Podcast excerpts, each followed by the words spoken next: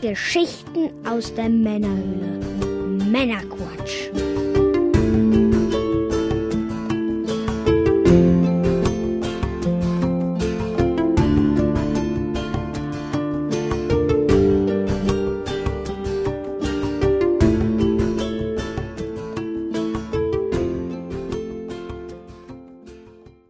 Willkommen zum Männerquatsch, genau genommen zu einer Sonderfolge, Bonusfolge, in der wir die Interviews, die ich auf der Gamescom 2017 geführt habe, hintereinander wegsenden mit jeweils kurzer Anmoderation. Denn ich habe insgesamt zehn Interviews geführt. Und fleißig, fleißig, mein Freund. Ja, die Laufzeit beträgt schon alleine Interviews circa zwei Stunden.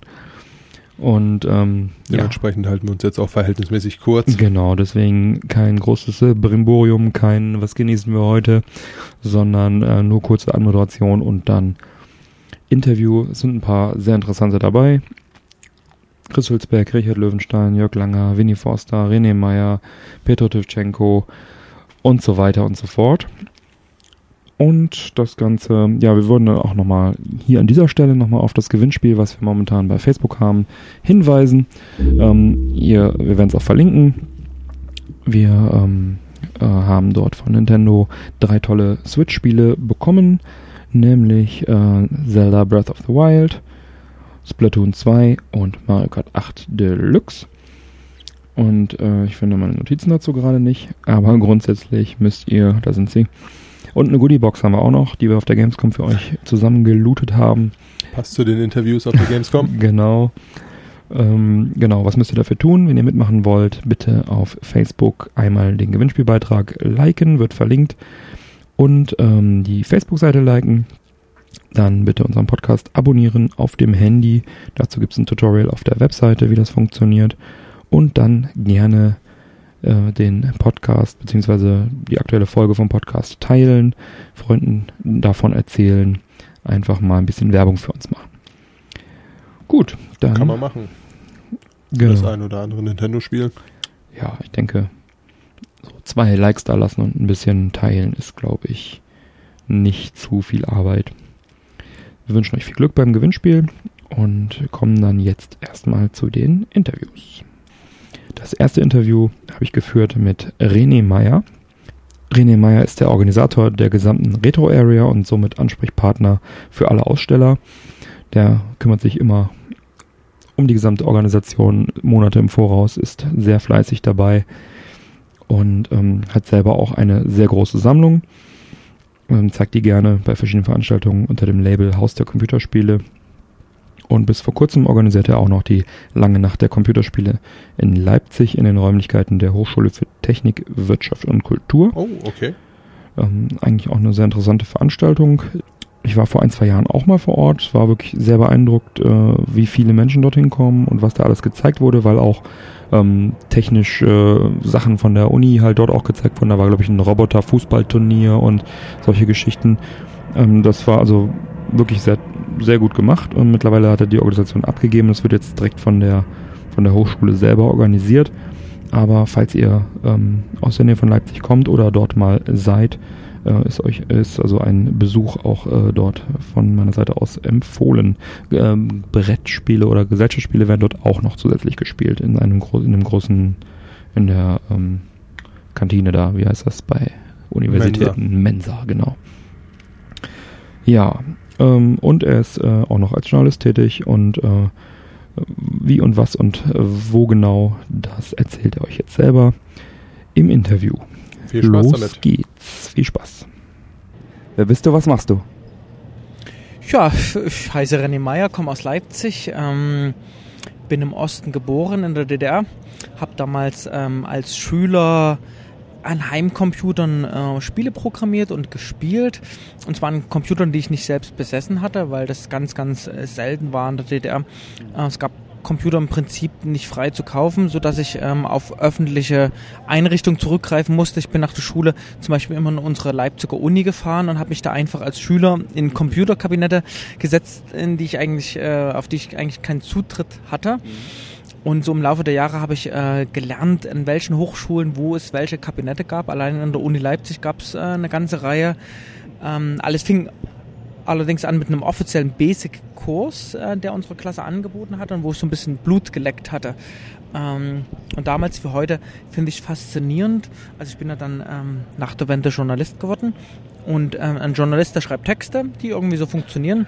Aber wenn du Programmzeilen tippst und du drückst dann auf eine Taste, dann werden die lebendig. Und das fand ich immer so faszinierend, diese, diese Mischung aus, dass Spiele Spaß machen, aber dass auch Technik dahinter steckt und dass sie auch irgendwie programmiert werden. Und das, das hat mich, also diese Neugierde hat mich immer gepackt. Und ich habe damals so kleine Spiele programmiert und hin und wieder mache ich das noch heute und finde das immer noch so ähm, reizvoll. So, nach der Wende begann ich ein Informatikstudium, was mir aber nicht viel Freude gemacht hatte, weil es sehr viel mit Mathematik zu tun hatte und ähm, ich gleichzeitig anfing, ähm, Artikel zu schreiben und dann auch Bücher, also über Computertechnik. Viel für Tageszeitungen in den 90er Jahren, auch für Fachmagazine, auch solche wie CT oder damals Play PlayStation und andere Magazine. Und gleichzeitig hatte ich mich um Bücher beworben und das klappte dann relativ bald. Und ähm, eines der Bücher, das war auf Anhieb ein Bestseller, das hieß Mogul Power und war eine Sammlung von äh, Cheats und Tricks zu Computerspielen und ähm, daraus entstand dann eine ganze Serie, die mich über viele Jahre beschäftigt hat. Ähm, Jahr für Jahr wurde ein neues Mogul Power Buch äh, herausgegeben, teilweise sogar zweimal im Jahr. Dann später kam nach der ersten Plattform PC ähm, PlayStation dazu und Xbox und Gameboy, sodass ich teilweise vier Jahresbücher machen musste als dann so langsam das Internet aufkam, so 96, 97 herum, als die Leute also im WWW-Surfen gegangen sind und immer mehr Webseiten entstanden, hatte ich so gespürt, dass die Leute, die Besucher künftig diese Cheats und Lösungen künftig aus dem Internet saugen werden. Und ähm, da haben wir zwei Mogelpower-Autoren, Co-Autors von Lezi und ich, ähm, die das Buch praktisch ins Netz gestellt und mogelpower.de äh, entstand. Ein Projekt, was mich immer noch beschäftigt. Ja, und äh, durch diese Arbeit als ähm, Journalist und äh, Autor ist eine große Sammlung entstanden die aber gar nicht so bewusst als Sammlung angehäuft wurde, sondern es war einfach nur ein Arbeitsarchiv eines Journalisten und für Mogelpower. Denn Mogelpower heißt, dass man für ganz viele Spiele Tipps und Tricks herausfinden muss oder zum Beispiel, wenn, wenn irgendein Brief, also damals wurden ja noch Briefe geschrieben, Postkarten, das heißt also, wenn zum Beispiel eine Postkarte kam, der Cheat in einem Spiel, Rebel Assault funktioniert nicht. Dann wäre es eben halt toll, wenn man das Spiel hätte. Und so habe ich jede, instinktiv jedes Spiel aufgehoben und ähm, Mogul Power wuchs ja dann auch um weitere Plattformen wie C64, Amiga, Dreamcast und so. Ähm, all diese Konsolen hatte ich mir angeschafft. Also das Mogul Power Buch kenne ich auch äh, persönlich, habe ich auch ein paar schöne Erfahrungen mitgemacht. Äh, sehr cool. Wie war denn da die Idee mogelpower.de dann irgendwie, ähm, dass sich das finanziert? Wie war denn da das Modell oder ist es alles komplett kostenlos gewesen?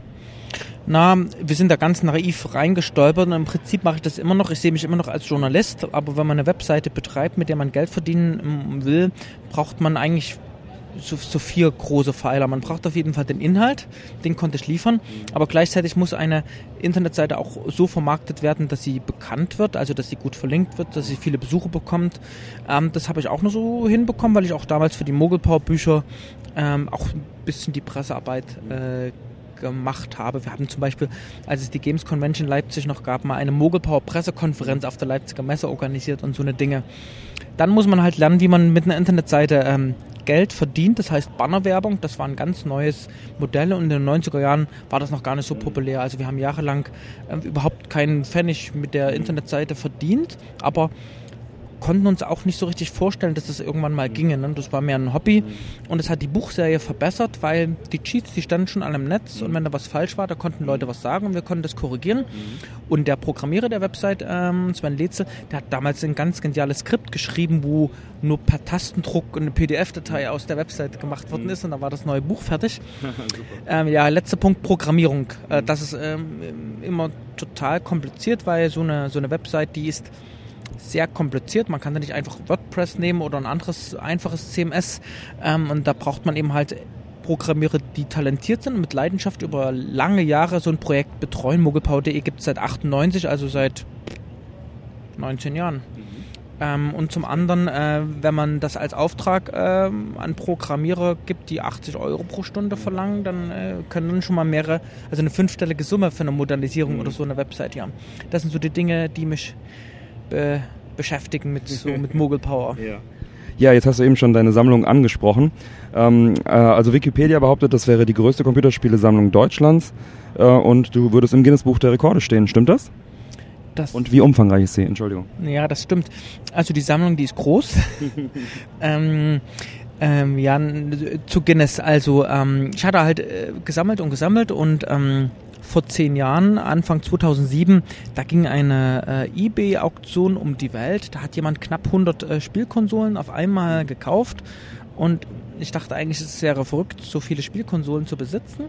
Und wenige Minuten vor Auktionsende ähm, habe ich mir nochmal ähm, die Bildergalerie, ich glaube im Maniac Forum hatte da jemals an dem Tag ähm, auch äh, ein Posting geschrieben, da bin ich nochmal drauf gestoßen und ähm, die war wirklich sehr schön aufbereitet. Also es gab zu jedem äh, Objekt äh, ganz viele tolle Fotos und darunter war auch die Odyssee, die allererste Spielkonsole überhaupt mit allen Zubehör, mit diesen Folien, die man auf dem Bildschirm klebt. Und da habe ich mir gedacht, so vielleicht fünf Minuten vor Auktionsende, du kannst jetzt einmal bieten und wenn, wenn das klappt, dann soll das so sein. Und äh, wenn es nicht klappt, dann soll es auch so sein. Es klappte dummerweise.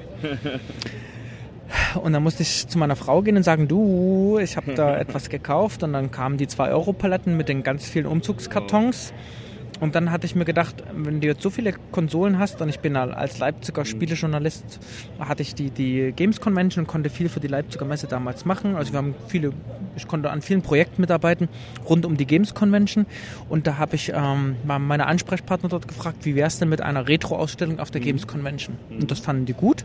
Und dann dachte ich mir, aber wenn du so eine Ausstellung machst, dann musst du eigentlich alles zeigen und nicht nur das, was du hast. Und da habe ich mir Winnie Fosters Gameplan-Buch als ähm, Einkaufsführer genommen und habe noch mal ein halbes Jahr äh, bis zur Messe wahrscheinlich noch mal 100 Geräte ersteigert. Also ich habe das ganze halbe Jahr eigentlich nur eBay gewidmet und hatte dann so rund 300 Geräte. Und das wurde als, als Pressemeldung angekündigt äh, durch die Leipziger Messe. Und da kam die Guinness-Redaktion auf mich und die Leipziger Messe zu. Ich dachte erst, das wäre irgendein Scherz, Joke oder so. Und sagten, dass das ist wohl, äh, wenn es tatsächlich so stattfindet, die größte Ausstellung von unterschiedlichen Spielsystemen, die es je gegeben hat. Also da habe ich überhaupt, also das, also das war für mich völlig überraschend. Hab dann aber noch mal wochenlang noch mal Geräte so gekauft und mir auch noch so, so Dinge, einige Dinge ausgeliehen. Und ähm, ja, also dann stand, fand eben halt diese Ausstellung 2007 auf der Games Convention st- statt und wurde ein Riesenerfolg, weil es offenbar tatsächlich noch nie 300 verschiedene Geräte damals ähm, gab. Also jetzt auf der Gamescom haben wir eben halt auch ganz, ganz viele, aber das war eben halt vor zehn Jahren und da gab es so eine Retro-Ausstellung auf Messen in dieser Größenordnung gab es da noch nicht. Und da kam eine richtig offizielle Zeremonie noch während der Messe. Da kam so ein Mann, der hat alle Geräte gezählt und so und hat es dann so alles notiert und aufgeschrieben und bekam eine offizielle Urkunde nach auf der Messe und fand mich richtig cool. Also das war wirklich, äh, das war wirklich aufregend. Äh, ähm, auch zum ersten Mal dieses Feedback. Äh, du musst dir vorstellen, wenn man so ein, so ein Buch schreibt, ich habe auch Lösungsbücher geschrieben, da, da kriegt man nicht äh, eine Postkarte oder eine E-Mail, dass die Leute einen loben. Also die schreiben eigentlich grundsätzlich nur, äh, wenn man irgendwas falsch gemacht hat. Und selbst als Zeitungsartikel ist es fast immer so gewesen, man hat einen Artikel eingeschickt an die Redaktion, ganz früher sogar noch per Fax oder per Brief und bekam überhaupt kein Feedback, also gar nichts. Ne? Man bekam meistens ein Belegexemplar und das war's, aber irgendwelche Leserbriefe oder dass irgendjemand gesagt hat, cool, passiert da nicht. Und bei diesem Retro-Stand auf der Games Convention, da sah man eben halt das Feedback live. Ich habe mich da inkognito auch gerne neben die Leute gestellt, habe so zugehört, was die so sagen und wo die am meisten mit den Fingern immer so drauf gefasst haben. Das fand zum Beispiel Super Nintendo oder so. Also das fand ich schön. Im Jahr drauf 2008 ähm, konnte man das nochmal wiederholen und ich habe dann gleich zur Leipziger Messe gesagt, das wäre eigentlich schön, das war ja eine fast reine Vitrinenausstellung, wenn es neben diesen Vitrinen auch noch andere Dinge gäbe, wie zum Beispiel Automaten und ein Verein und so. Und da waren wir 2008 so auch ein kleiner Gemeinschaftsstand mit einem halbes Dutzend Aussteller. Das Retro-Magazin war mit dabei und der ABUK-Verein und äh, Retro Games e.V. Und das war die letzte Games Convention in Leipzig. Dann passierte das, was ich als Leipziger Spielejournalist und Spieler nie gedacht hätte. Die Messe zog tatsächlich um. Es gab schon im Vorfeld immer Gerüchte, aber ich habe das nicht geglaubt. Also die, die Games Convention, die ist an Leipzig entstanden und gewachsen. Die Leipziger, die lieben ihre Messe abgöttisch, weil ähm, wir sind eine Messestadt, eine Jahrhundertalte. Ich glaube, sogar die weltälteste Messe überhaupt. Mhm. Wir hatten zu DDR-Zeiten war die Frühjahrs- und Herbstmesse, das war so das, das Tor zur Welt, wo mhm. die ganzen Westmessegäste äh, kamen. Es gab in Leipzig viel zu wenig Unterkünfte, sodass viele Familien, darunter auch unsere, so Mest, äh, Westmessegäste hatten. Ja, das war immer so ganz aufregend. Also ich hätte niemals gedacht, dass die Games Convention wegzieht, aber sie ist weggezogen und ich habe ein Jahr getrauert. Ja. Und dann dachte ich mir, Mensch, die ist jetzt in Köln mhm. und du musst das Beste draus machen. Als Journalist wäre ich sowieso nach Köln gefahren und dann machte ich etwas, was mir manche als Verrat äh, gedacht haben, manche Leipziger. Ich habe sozusagen bin mit der Retro-Ausstellung eben auch an Köln herangetreten. Ja. Hatte gleich gesagt, das wäre eigentlich toll, wenn man einen Gemeinschaftsstand machen mhm. könnte, aber das hat so beim ersten Mal nicht geklappt. Also hat uns Köln zur allerersten Games Convention einen Stand gegeben, der eigentlich nur durch meine Sammlung, wir, wir mhm. kamen zu zweit, Thorsten Othmer, ein befreundeter Mitsammler und ich, wir kamen zu zweit im Van und haben da eine Retro-Sammlung aufgebaut. Im zweiten Jahr kam das Return-Magazin dazu und dann wurde das immer größer. Und äh, dieser Stand ist halt unglaublich beliebt mhm. äh, bei, bei Medien, bei Besuchern und kommt wohl in den Besucherumfragen immer sehr, sehr gut weg. Mhm. Also viele Leute kreuzen an, Mensch, dieser Stand gefällt mir besonders gut. Und es führte dazu, dass die Kölnmesse uns Jahr für Jahr mehr Fläche gegeben hat. Und das bedeutet, dass man sich Jahr für Jahr mehr um ja, Inhalte kümmern muss. Und das macht mir halt riesen viel Spaß, ähm, weil ich das langweilig finden würde, nur Tische mit 20 Commodore 64 oder so. Ne? Ich äh, liebe, an Retro liebe ich eigentlich alles auf vor allen Dingen, dass es so vielfältig ist, mhm. dass es da Musik gibt, dass es da Kunstausstellungen gibt, dass es da immer noch neue Spiele für alte Systeme entwickelt ja, werden. Ja. Und diese Vielfalt, Vielfalt deckt diese Retro-Stand wahrscheinlich besser ab als jede andere. Retro-Veranstaltung, die eben halt monothematisch ist oder wo eben halt nur äh, rein an, an Tischen. Computer an Computer ist. Ne? Wir haben ein ganz tolles Bühnenprogramm mit ganz viel Musik. Und so. Kannst du ein paar Zahlen nennen, also ähm, wie groß, wie viele Aussteller und so weiter? Na, mittlerweile haben wir sagenhafte, abartig große 1600 Quadratmeter und damit ist der Retro-Stand einer der größten Stände auf der ganzen Messe, was aber völlig eigentlich absurd ist, weil es ja nur so also nur in Anführungsstrichen keine kommerziellen Aussteller wie Konami und Microsoft und Sony, sondern sind so Freaks und Sammler und der Stand ist natürlich auch so bewusst so hobbymäßig gestaltet und wir haben da mittlerweile über 40 feste Aussteller und noch eine ganze Menge so von Chiptunes Musikern, die Musik machen, aber eben halt keinen Stand haben. Ja, wow, das ist ganz schön beeindruckend, auch äh, wie du es jetzt erzählt hast. Du hast im Prinzip fast alle meine Fragen mit einem Monolog beantwortet. Nein, wunderbar. Ähm, eigentlich wollte ich aber auch noch von dir wissen, äh, wie lange du privat schon sammelst und ob jetzt diese Ebay-Auktion äh, sozusagen der Startschuss zu deiner Sammlung war oder ob das sozusagen die Krönung war. Na, weder noch. Also wie gesagt, ich habe schon wegen Mogul Power instinktiv alle Spiele behalten. Und dann äh, hat es auch viel damit mit meinem, mit meinem Aufwachsen im Osten zu tun. Ich habe also zu DDR-Zeiten an DDR-Computern Spiele programmiert und Spiele gespielt. Und nach der Wende passierten zwei Dinge. Zum einen wurden diese DDR-Computer, an die ich vorher nicht rankam, die wurden erschwinglich. Man konnte die kaufen, weil niemand nach der Wende DDR-Computer mehr haben wollte. Und zum zweiten stellte ich fest, dass ja der Westen auch Computer hatte, aber über die, die ich überhaupt gar nichts wusste. Und ich, für mich wurde das immer mehr zu einer Art Problem, weil zum Beispiel als eine neue Konsolengeneration angekündigt wurde, so das N64 und so, da freuten sich die Spieler über neues Mario Kart, über neues Zelda, über neues Mario und ich kannte das alles überhaupt gar nicht. Da war das so die erste Anschaffung ein Super Nintendo und da war ich völlig ähm, hin und weg, weil ich diese Art von Spielen überhaupt gar nicht kannte. Ich hatte mir nach der Wende, das war vielleicht ein Fehler, gleich einen PC gekauft mit einer schwarz-weiß, das war so ein bernsteinfarbener äh, Herkules-Grafikkarte. Äh, damit konnte man überhaupt gar nicht schön spielen. Ähm, und da kann ich dieses bunte Spielen gar nicht so richtig. Ich kann nur also einige PC-Spiele wie Monkey Island, SimCity natürlich, aber so diese ganz tollen Action-Adventures für das Super Nintendo, diese schnellen, bunten Spiele, das kannte ich gar nicht. Ich habe mich sofort in ein Zelda verliebt, was heute immer noch eins meiner Lieblingsspiele ist, das Zelda für das Super Nintendo. Also hatte ich mir in den 90er Jahren in dem Bestreben, die Spielewelt, die ich verpasst hatte, die 70er und 80er Jahre, um das nachzuholen, immer mehr Geräte angehäuft. Dann kam eben halt dieser große Ebay-Kauf, mhm. dann der Kauf für die allererste mhm. Ausstellung und die war ja ein super Erfolg, also Guinness-Buch und so. Und da habe ich eben halt noch viel mehr eingekauft. Im, Im, Jahr drauf, 2008, hatte ich mir überlegt, man könnte vielleicht mal Handhelds kaufen. Mhm. Damals waren die noch bei weitem billiger mhm. und habe mir über das ganze Jahr auch noch hunderte von LCD-Spielen, Tabletops für den Tisch und so gekauft. Und dann ähm, ja, also mittlerweile ist die Sammlung sehr, sehr, sehr groß und ähm, umfasst rund 140 Quadratmeter unseres frisch gebauten Eigenheims. Äh, wahrscheinlich wirst du noch nach Zahlen fragen. Ich, Wenn du möchtest, äh, gerne. Ja. Also es sind äh, über 1000 Geräte, mhm. denke ich, wo, womit äh, ein Gerät ist ein Heimcomputer, eine Konsole oder aber auch ein Schachcomputer, ein Lerncomputer. Also das bezeichne ich alles als Geräte, habe unter anderem auch 100 Taschenrechner. Mhm ähm, das ist das eine, das ist so das Herzstück, die Geräte, aber auch ähm, viele tausend Spiele. Ich habe die mal vage zusammengezählt und kam auf äh, rund 10.000 Spiele in Packung oder auf Modul. Mhm. Also nichts Virtuelles, keine Kompilation, sondern so einzelne Spiele. Aber was ich auch sehr, sehr gern äh, mag, sind Bücher und Zeitschriften. Ich habe also eine unendlich große Zeitschriftensammlung, bestimmt 20 Meter. Ähm, und Bücher aus den 80er Jahren und ähm, Bücher über die Zeit von damals, so wie Winnie äh, Fosters Gameplan-Buch und viele andere Bücher.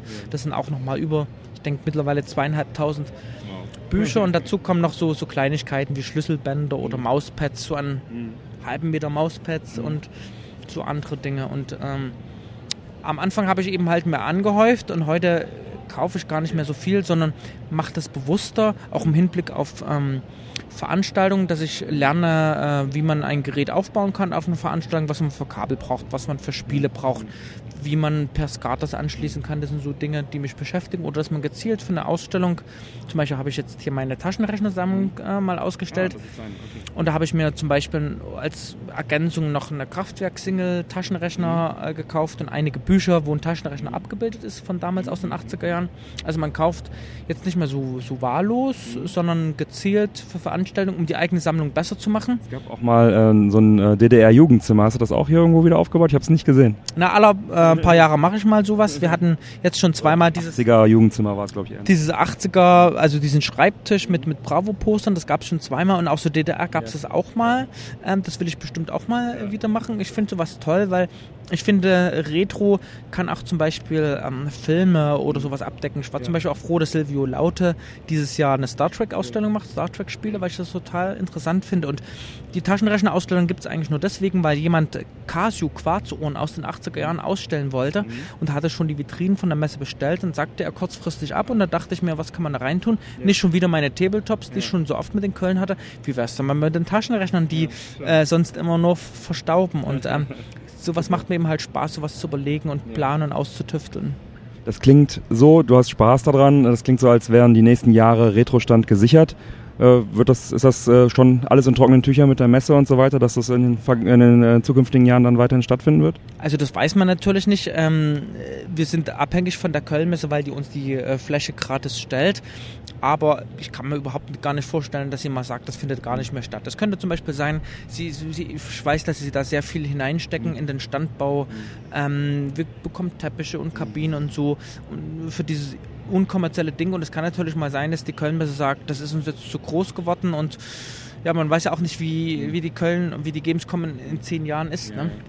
Aber von deiner Seite aus, du hast noch Lust? Klar, ich habe noch super viel Lust und ähm, das ist aber weit nicht die einzige Veranstaltung. Also das ist ein großes Ereignis, wo ich monatelang in, an Organisation reinstecke, aber mir macht das auch sehr viel Spaß, mal das Auto zu füllen mit einem Dutzend Spielstationen und irgendwo hinzufahren. Also ich werde relativ oft oder diese Sammlung Haus der Computerspiele, wie wir sie nennen, ähm, eingeladen zu anderen Festivals oder so, dass man da so ein Tag ist oder zwei Tage mhm.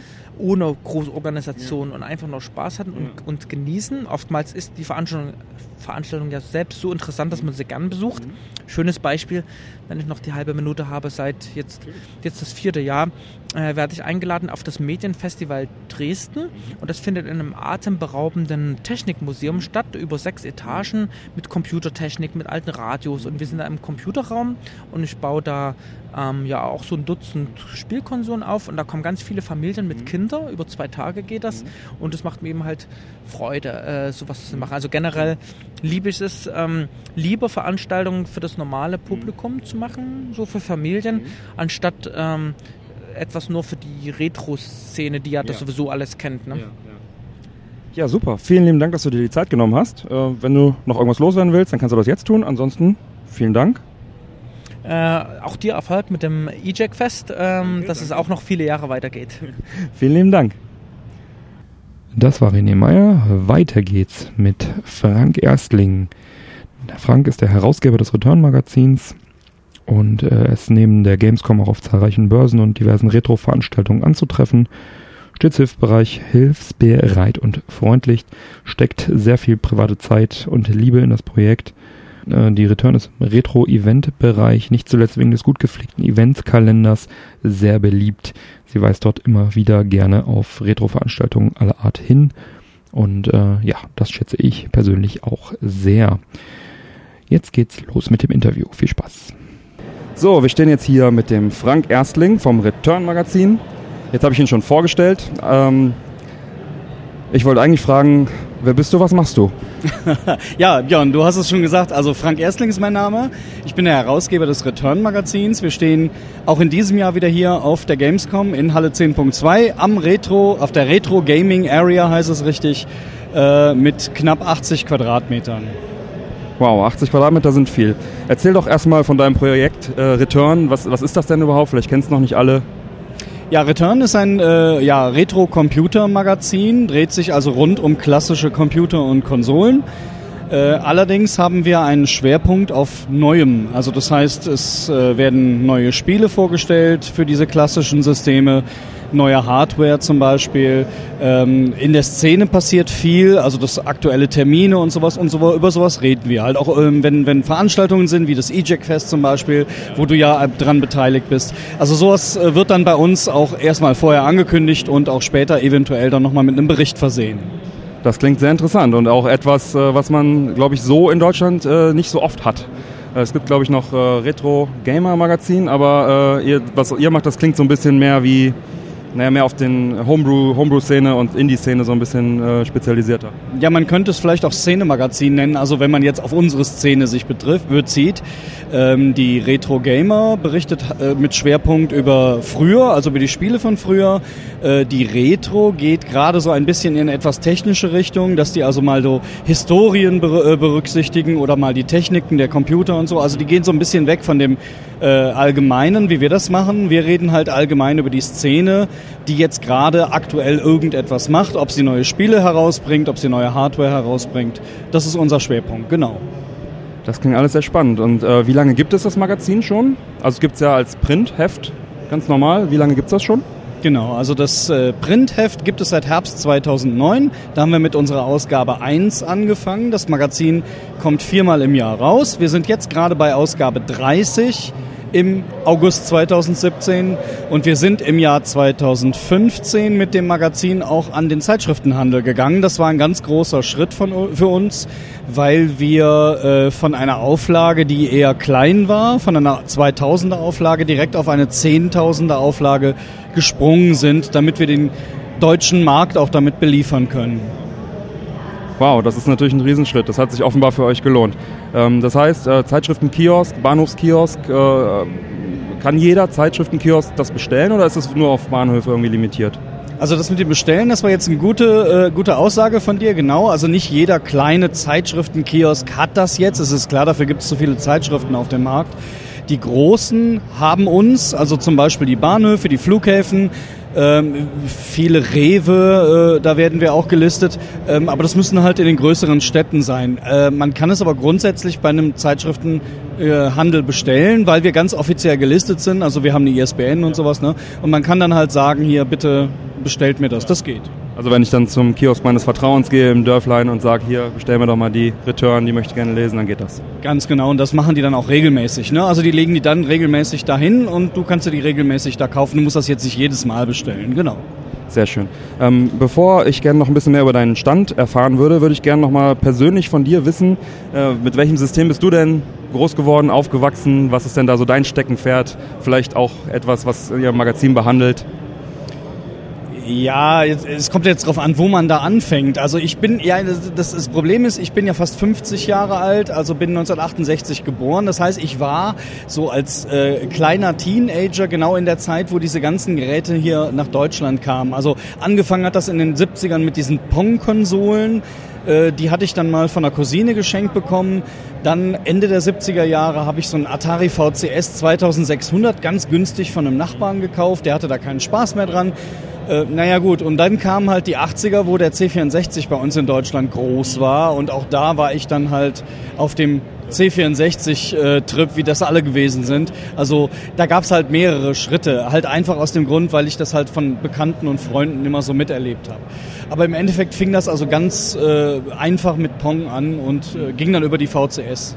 Also in dem Bereich dann der C64 ist dann etwas, womit du sozusagen deine private Vergangenheit äh, in Verbindung bringst, die, die Jugenderinnerung. Sehr schön, sehr schön.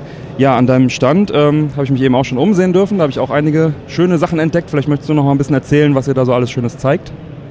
Ja, wir versuchen seit einigen Jahren ähm, so ein bisschen mit dem Spirit der Gamescom mitzugehen. Das heißt, Gamescom präsentiert ja die neuesten Spiele für große Konsolen, ne, für die aktuellen. Und äh, die Retro Gaming Area ist ja immer so ein bisschen verschrien, dass man sagt, naja gut, das sind die ganzen alten Sachen. Und darum haben wir seit ein paar Jahren ausschließlich neue Spiele des Jahres, also immer dann, wenn die Gamescom ist, des Jahres, wie in diesem Jahr jetzt neue Spiele 2017 für klassische Systeme. Das ist ganz wichtig. Also es darf da auf keinen Fall nur so aussehen und auf dem PC emuliert werden. Es muss auf den originalen Maschinen funktionieren. Und in diesem Jahr haben wir äh, jetzt nur vier Spiele. Wir wollten eigentlich sechs präsentieren, zwei haben wir leider nicht bekommen, weil sie noch nicht fertig waren. Vier Spiele für klassische Systeme, für das Dreamcast, für das Super, äh, für das ähm, Sega Mega Drive, für das NES und für den Atari, äh, für den Amiga. Und äh, das Spiel Amiga soll auf Amiga 32, also auf der CD 32 erscheinen. Ähm, und äh, ja, das eine ist halt der, das Reshoot R vom äh, Richard Löwenstein auf dem Amiga. Dann haben wir Tanglewood, das ist ein französischer ähm, ähm, Publisher, der äh, ein ganz süßes Spiel mit so einem Fuchs ähm, gemacht hat. Das ist ein ganz putziges Ding. Das ist allerdings auch noch ein Prototyp. Also das heißt, wir haben da wirklich eine Prototyp-Cartridge bekommen. Ähm, Twin Dragons ist ein NES-Spiel. Ähm, auch das kommt aus Frankreich und äh, ist auch ein ganz, ganz süß gemachtes Spiel. Das ist allerdings schon fast serienreif. Leider können wir es hier noch nicht anbieten. Das dauert noch ein paar Wochen wegen der Box. Und wir bieten äh, für die Dreamcast äh, Hermes an. Das ist auch ein Jump and Run. Und das ist tatsächlich jetzt hier schon ein, in einer verkaufbaren Version, sodass wir das auch schon verkaufen konnten. Das ist ja interessant. Also alle Spiele sind, werden in diesem Jahr wahrscheinlich fertig, sagst du, aber noch, noch nicht alle sind jetzt sofort zu kaufen. Ja, das ist auf jeden Fall ein sehr schöner Ansatz. Ähm, wie oft äh, bist du denn schon auf der Gamescom als Aussteller zu Gast gewesen? Die Gamescom ist ja 2009 äh, überhaupt erstmal nach Köln gekommen. Früher war sie ja in Leipzig als Games Convention. 2009 sind wir dann hier auf dieser Messe rumgelaufen und haben nach der Messe die, äh, die Verantwortlichen mal angemailt und haben also gesagt, Mensch, also wir würden gerne mal dabei sein, sodass die 2010 den Retro-Stand überhaupt erst eröffnet haben. Und da war ich dann schon mit dabei. Der René Meyer, er war ja von Anfang an der Organisator des äh, Retro-Standes, hat das dann mit mir zusammen gemacht. Wir waren damals nur zwei Aussteller. Inzwischen sind wir bei 2017 und wir sind über 50 Aussteller. Es sind, glaube ich, 270 Personen auf der Fläche. Also es ist eine tolle Entwicklung. Das freut mich sehr. Ja, ich habe das auch ein bisschen beobachtet, bin ja auch jetzt selber mit dem EJAC Fest äh, vertreten. Äh, es ist wirklich eine tolle Entwicklung, auch wie die Resonanz den Retro-Stand äh, sozusagen umschließt. Das finde ich schon toll. Ähm, hast du denn selber dich auch schon ein bisschen umschauen können am Retro-Stand oder überhaupt auf der Messe und ist dir irgendwas besonders ins Auge gefallen, jetzt abgesehen vom Return-Stand natürlich und vom EJAC-Feststand? natürlich. Nein, ähm, also ich habe momentan echt wenig Zeit. Ähm, es ist sehr schade. Das ist ein Nachteil, wenn man Aussteller ist und ein Aussteller, der, ich sag jetzt mal, für die Besucher auch da ist. Ich meine, das will ich ja. Ähm, aber wenn man selber sagt, man ist für die Besucher da, für die Leser zum Beispiel, wir schreiben ja immer vorher auf Facebook, Mensch, kommt uns doch besuchen. Und wenn man sowas macht, kann man natürlich nicht selber am, nicht am Stand sein. Das heißt, ich entferne mich ein paar Meter vom Stand und dann werde ich per Telefon zurückgerufen. Äh, da steht wieder jemand, der will mit dir sprechen. Ähm, darum habe ich relativ wenig mitbekommen. Ich habe allerdings äh, mit, mit Freude äh, gesehen, dass der Retro-Gaming-Stand sich super entwickelt. Das heißt, die äh, bloßen äh, Computer und Konsolen sind nicht mehr alleine da. Das wird, äh, es werden tolle Sachen ausgestellt. In diesem Jahr hat Silvio Laute eine Star Trek Ausstellung, total toll, super, super viele Star Trek äh, Computerspiele. Ähm, ich habe gesehen, dass ähm, die ähm, vier Pfeile wieder ihr Event machen. Das ist immer für die Leute ein totales Event. Vier Pfeile, wer es nicht weiß, das sind diese Spieleautomaten, diese Arcade-Automaten, wo die, wo die Leute mit, äh, mit den Füßen, mit den Füßen im Rhythmus äh, laufen müssen. Also das ist alles so etwas, was so ein bisschen ins Retro-Gaming reingehört äh, und was auch einen Event-Charakter hat. Das, das freut mich immer sehr. Ja. Sehr schön. Ja, vielen Dank, dass du dir die Zeit genommen hast, trotz des Messestresses äh, kurz mit uns zu sprechen hier. Und dann wünsche ich dir noch eine gute Zeit auf der Messe. Vielen Dank. Ciao. Ja, vielen Dank. Danke auch. So, das war Frank. Weiter geht's mit äh, Richard Löwenstein. Ich kenne den guten Mann aus äh, meiner Jugend als Chefredakteur des Amiga Jokers. Wer hätte es gedacht, aus der Ecke des Amigas. Hast du mal Amiga-Zeitschriften gelesen, Mike? Nicht wirklich, nein. ich habe auch nur relativ selten bei dir gespielt. Stimmt, hattest selber, glaube ich, gar keinen Amiga. Nee. Aber der Stefan. Der Stefan. Ich war eher so das Sega-Kind. Stimmt. Das stimmt wohl, kein Heimcomputerkind. Ja, jedenfalls ähm, war mir der Name daher geläufig und ähm, ja, war mir eine große Freude, ihn mal persönlich kennenzulernen auf der Messe. Und im Interview äh, erzählt er über die äh, anstehende Wiederbelebung des Amiga Jokers und über sein neues Spiel, was er programmiert, Reshoot R. Oh, okay. Das Interview ähm, wurde an einer vermeintlich leisen Stelle aufgezeichnet, ähm, die an der Seite vom Retrostand war und ähm, naja, äh, erst später habe ich gemerkt, dass es da noch, noch bessere Stellen gibt und habe dann äh, die Leute später immer nach draußen gelockt, um äh, dort dann doch äh, bess etwas bessere Soundqualität zu kriegen. Ich glaube, es ist nicht katastrophal, aber ähm, leider ein bisschen lauter im Hintergrund als ähm, bei den anderen Interviews eben. Ja, ich sag mal, die Chance auf der Gamescom einen leisen Platz zu finden, ist jetzt auch nicht die größte. Ja, ja, wir sind dann äh, also bin dann teilweise mit den Leuten rausgegangen, musste man einen kleinen Spaziergang machen, aber es gibt natürlich auch immer wieder Leute, die man einfach durch Zufall reinrennt, sage ich mal, und dann hat man nicht die Chance. Und dann einfach am Weglaufen genau, hindert. Genau, genau. Und wenn die Leute dann auf einen Termin müssen oder so, dann ist es manchmal gar nicht so einfach. Gut, dann geht's jetzt erstmal los mit dem Interview. So, da habe ich den nächsten, wie sagt man, Retro-Prominenten vor, vor mein Mikro bekommen. Wer bist du, was machst du? Ähm, ich bin der Richard Löwenstein. Ich war mal Chefredakteur beim Amiga Joker und ähm, bin hier auf der Gamescom, um äh, mein Amiga-Spielprojekt zu präsentieren. Also sprich, ich entwickle gerade ein Amiga-Spiel namens Reshoot R und ich darf das hier auf der Messe präsentieren. Sehr interessant, da werden wir gleich noch näher drauf eingehen. Ähm, warum eigentlich nicht jetzt? wir können es auch vorziehen. Also, äh, du hast gesagt, das heißt Reshoot R. Ähm, ich habe letztes Jahr, äh, glaube ich, auf der Messe auch ein Spiel von dir gesehen. Das hieß so ähnlich. Äh, ist das jetzt der Nachfolger oder?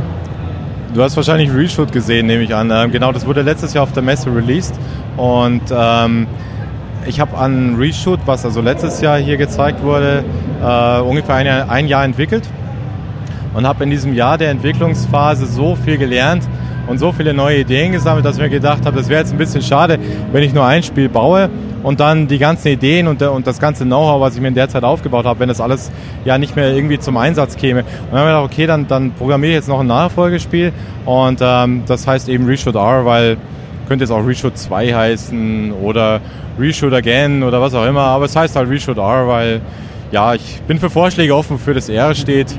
Ähm, könnte auch einfach Richard sein.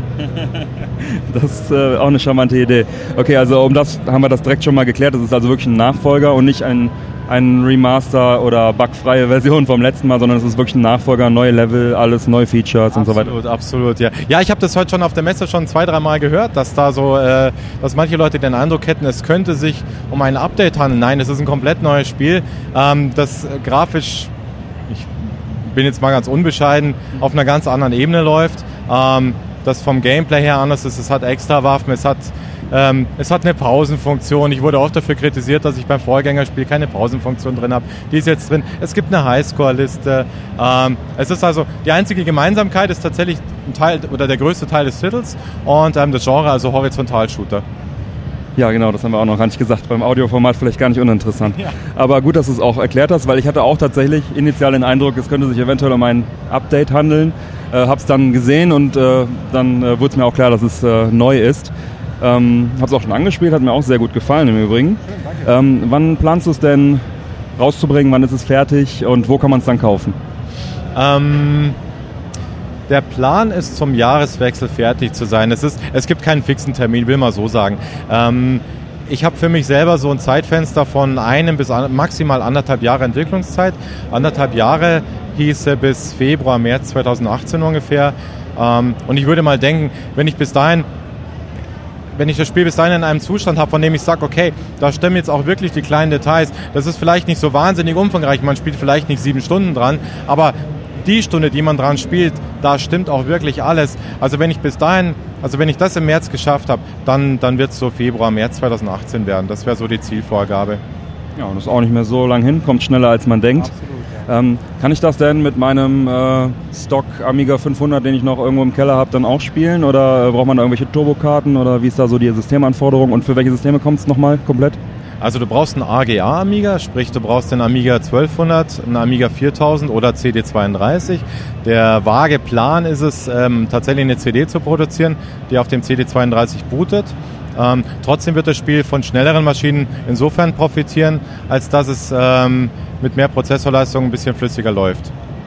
Aber es läuft trotzdem sehr flüssig, auch auf einem CD32. Also es ist technisch, behaupte ich mal, auf einem recht hohen Niveau, wird komplett in Assembler entwickelt, um das Maximale an Leistung aus der Hardware rauszuholen. Und ich glaube, das äh, wird mir auch gelingen. Sehr schön, sehr schön. Ja, dann äh, würde mich natürlich noch mal ein bisschen was, äh, wo du eben Joker sagtest, äh, habe ich auch früher sehr gerne gelesen. Äh, würde mich natürlich auch gerne noch mal äh, darauf eingehen. Ähm, zum einen, ähm, ich habe, äh, zu meiner Schande muss ich gestehen, ich habe Wikipedia bemüht. Äh, da steht, das ist das meistverkaufte Amiga-Magazin weltweit gewesen. Stimmt das? Ist das? Ich weiß, dass es in Deutschland sehr erfolgreich war. Amiga Spielezeitschrift auf jeden Fall. Ja, ich weiß, ich weiß nicht, ob die Amiga Games vielleicht mehr verkauft hat als wir, aber die meistverkaufte Amiga-Spielezeitschrift weltweit. Ja, natürlich, weil der Amiga natürlich in Deutschland ja. extrem populär war. Äh, in England gab es natürlich auch sehr viele Amiga-Zeitschriften, aber eben sehr viele. Das heißt, da hat sich die Leserschaft ein bisschen besser verteilt. Und in Deutschland war die Konkurrenz nicht ganz so stark.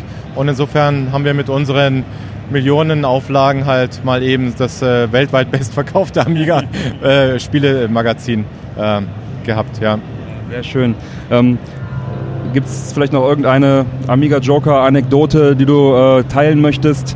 Ähm, besonders vielleicht im Hinblick auf die Konkurrenz mit äh, Amiga Games, wie du schon äh, erwähnt hast. Äh, fällt dir da gerade zufällig spontan was ein? Da fällt mir spontan ein, dass es den Amiga Joker ab Oktober wieder geben wird und die Amiga Games nicht.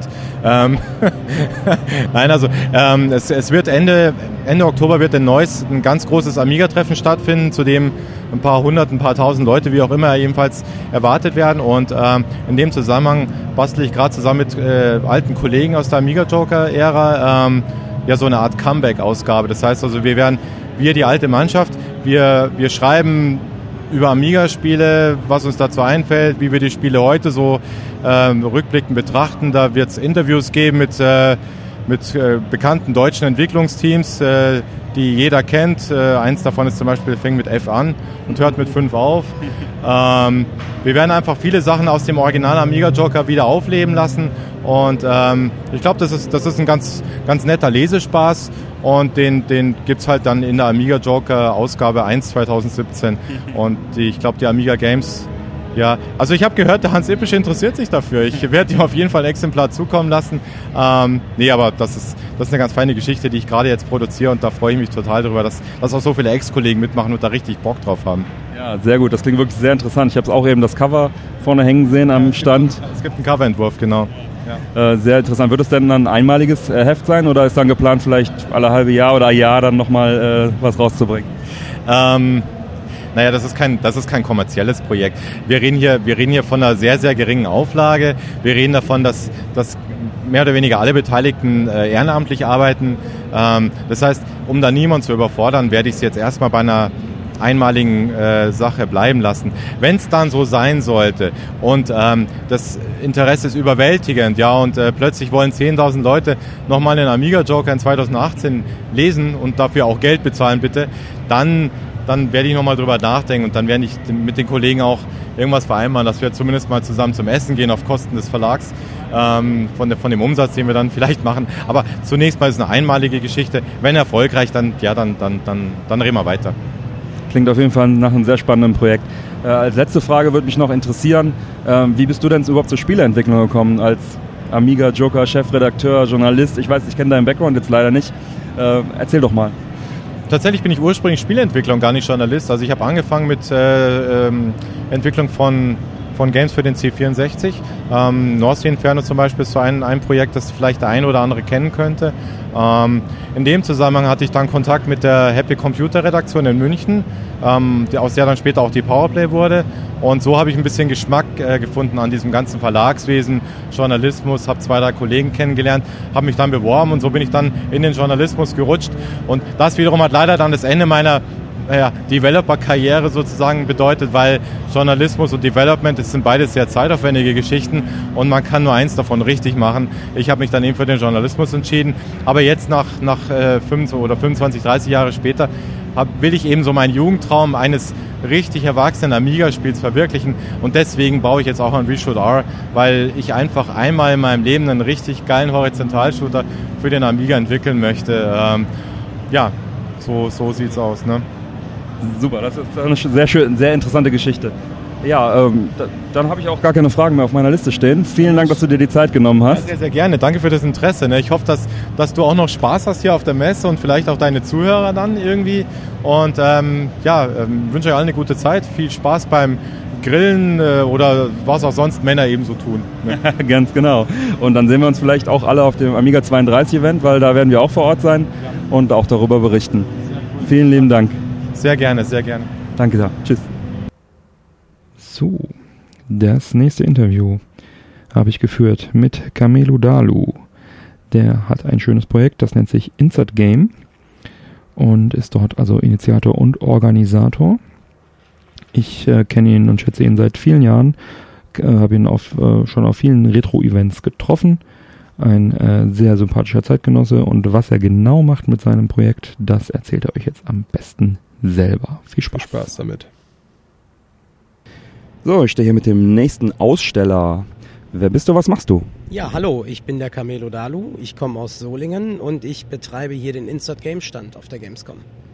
Das war kurz und knackig. Mhm. Ähm, dein Projekt Insert Game, erzähl doch mal, was ist das? Äh, was kann man da tun? Also das Insert Game ist im Prinzip wie eine kleine Spielhalle, wir treffen uns da jede Woche, freitags, samstags oder sonntags, je nach Terminkalender. Das variiert immer wieder mal. Und dort Wo kann ich das erfahren? Oh, bei uns auf der Internetseite www.insertgame.de oder auch auf unserem, äh, in unserem äh, Forum, wo wir alle untereinander kommunizieren. Das ist hardedge.org. Da haben wir unseren eigenen Bereich und da kann man untereinander sich verabreden für den nächsten Termin was passiert da jetzt genau? Äh, da passiert folgendes. Wir äh, setzen uns zusammen und spielen, worauf wir Lust haben. Meistens sind das äh, äh, Kampfspiele, wie jetzt zum Beispiel das aktuelle Street Fighter V oder Guilty Gear oder auch ältere ähm, Kampfspiele. Wir haben aber auch einen großen Retro-Bereich. Wir haben äh, japanische Automaten, so Candy Cabinets bei uns. Da kann man also wie in Japan an den Automaten jeder für sich im Versus Setup auch spielen. Ähm, und äh, wo genau ist das? Und ähm, habt ihr dann, was habt ihr da für eine Location? Das ist im Prinzip äh, eine Privatwohnung. Wir haben aber einen separaten Eingang, wodurch man uns immer bequem findet. Das ist in Solingen. Es liegt im Städtedreieck Wuppertal, Düsseldorf, Köln. Also sehr gut mit der Bahn zu erreichen. Ähm, vom Hauptbahnhof aus steigt man einfach in einen Bus und der kutschiert dich direkt bei uns vor die Tür. Nach etwa 20 Minuten, Fu äh, 20 Metern Fußweg bist du dann auch schon bei uns. Und also das ist eine Privatwohnung und ihr habt die quasi bis unter die Decke vollgestopft mit äh, Konsolen und Automaten und solchen Dingen? Ja, das kann man sich, das kann man so sagen, ja. Das klingt verdammt gut. Und da äh, muss man da jetzt irgendwie den Verein, äh, Inside Games, glaube ich, ein Verein, äh, dem beitreten und äh, oder wie läuft das? Oder kann man auch so einfach vorbeikommen zum Zocken? Ähm, wir haben quasi immer Tag der offenen Tür. Der erste Besuch ist immer kostenlos. Und äh, wir sind kein Verein. Ich habe ein Gewerbe als Eventmanager und ich veranstalte quasi jede Woche ein Instant Game Event.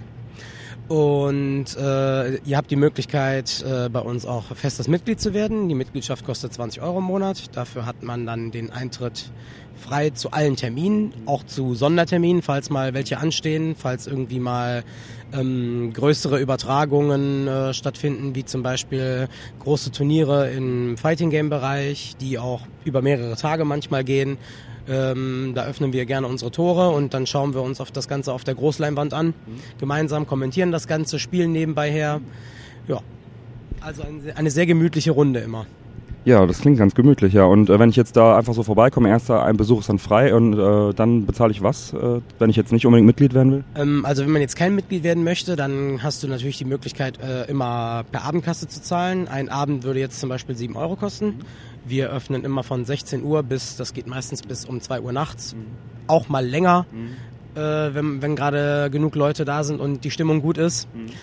Äh, ja, oder übers Wochenende. Da, wir haben auch äh, Wochenendtermine, wie ich eben gesagt habe. Das sind dann immer Turnier, Turniertermine, Samstag, Sonntag.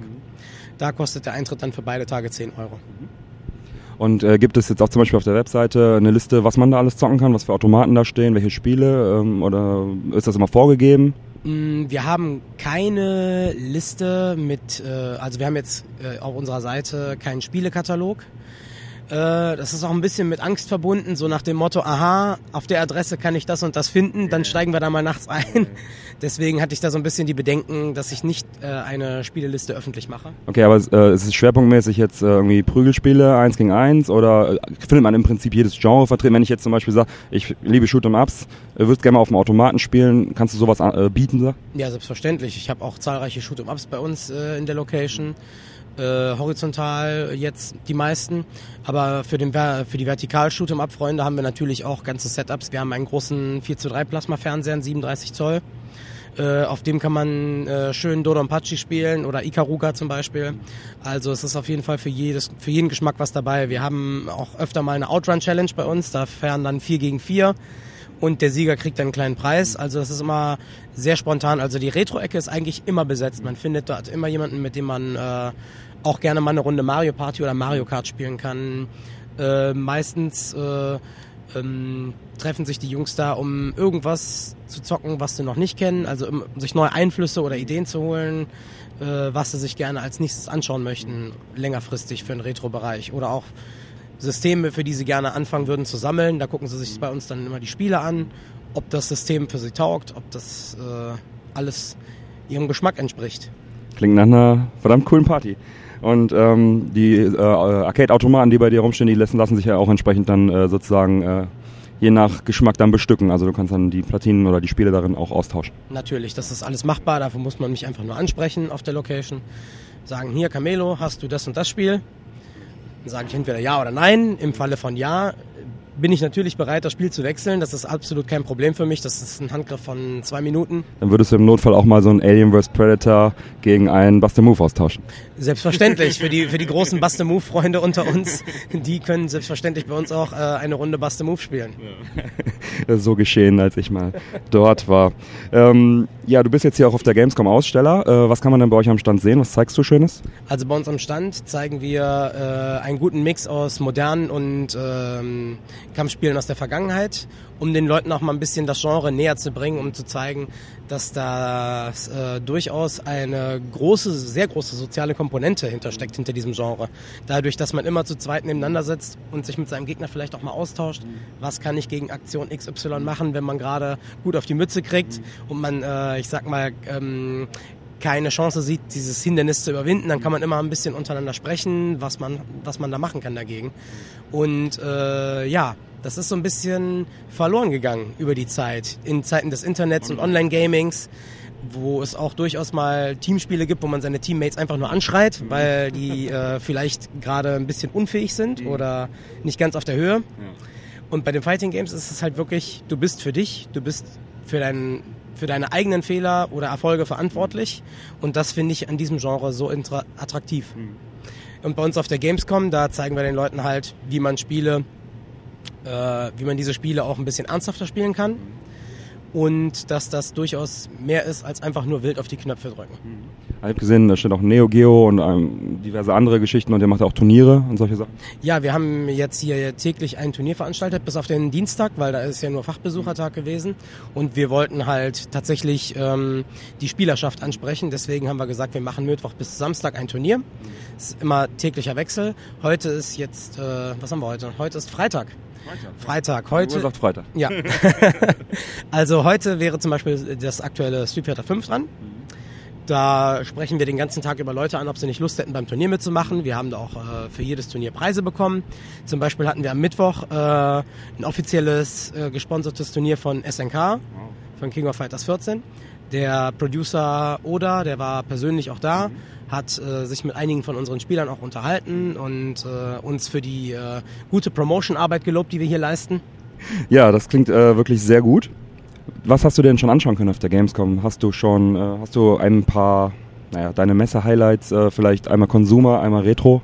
Mm, Retro ist natürlich immer for Amusement Only, ein äh, Augenschmaus, die ganzen Automaten live zu sehen, ist immer wieder ein Highlight. Natürlich der E-Jack-Feststand. Dankeschön. äh, ist immer Und der Männerquatschstand. Der Männerquatschstand, natürlich, der Männerquatsch und der E-Jack-Feststand, immer ein Highlight für mich. Die, äh, immer eine gute Nachbarschaft zwischen uns. Äh, was war noch mein Highlight? Ich war bei Bandai Namco am Stand, habe ein bisschen das neue Dragon Ball Fighters angeschaut. Das ist äh, äh, momentan von großem Interesse für unsere Szene, sage ich mal, in welche Richtung das Spiel einschlägt.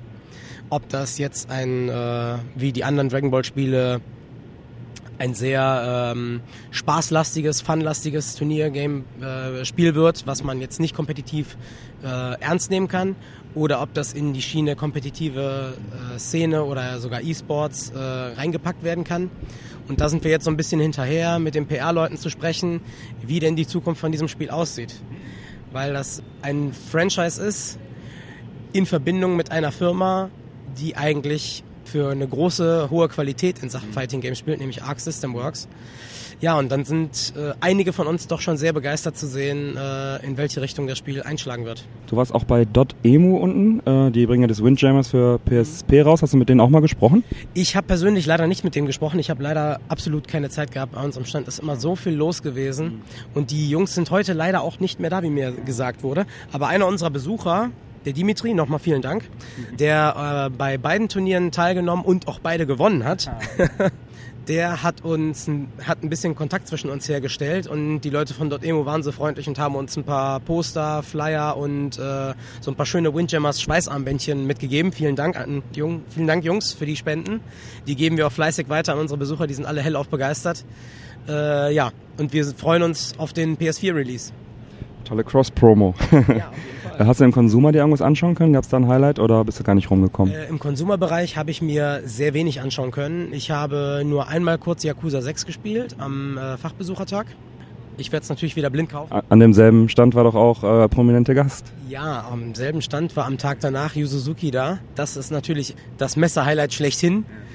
Äh, leider konnte ich von Shenmue 3 nichts, äh, nichts wirklich sehen. Also der war wirklich nur der Stand mit dem äh, Shenmue-Banner. Den Trailer gibt's aber online. Ja, Den, den neuen äh, Gamescom-Trailer. Ja, der Gamescom-Trailer, der ist online, aber leider wurde der am Stand nicht gezeigt. Da hatten wir auch einen Fernseher und da wurde leider nur ein Trailer von irgendeinem anderen Deep Silver-Spiel äh, eingeblendet, was Deep Silver published.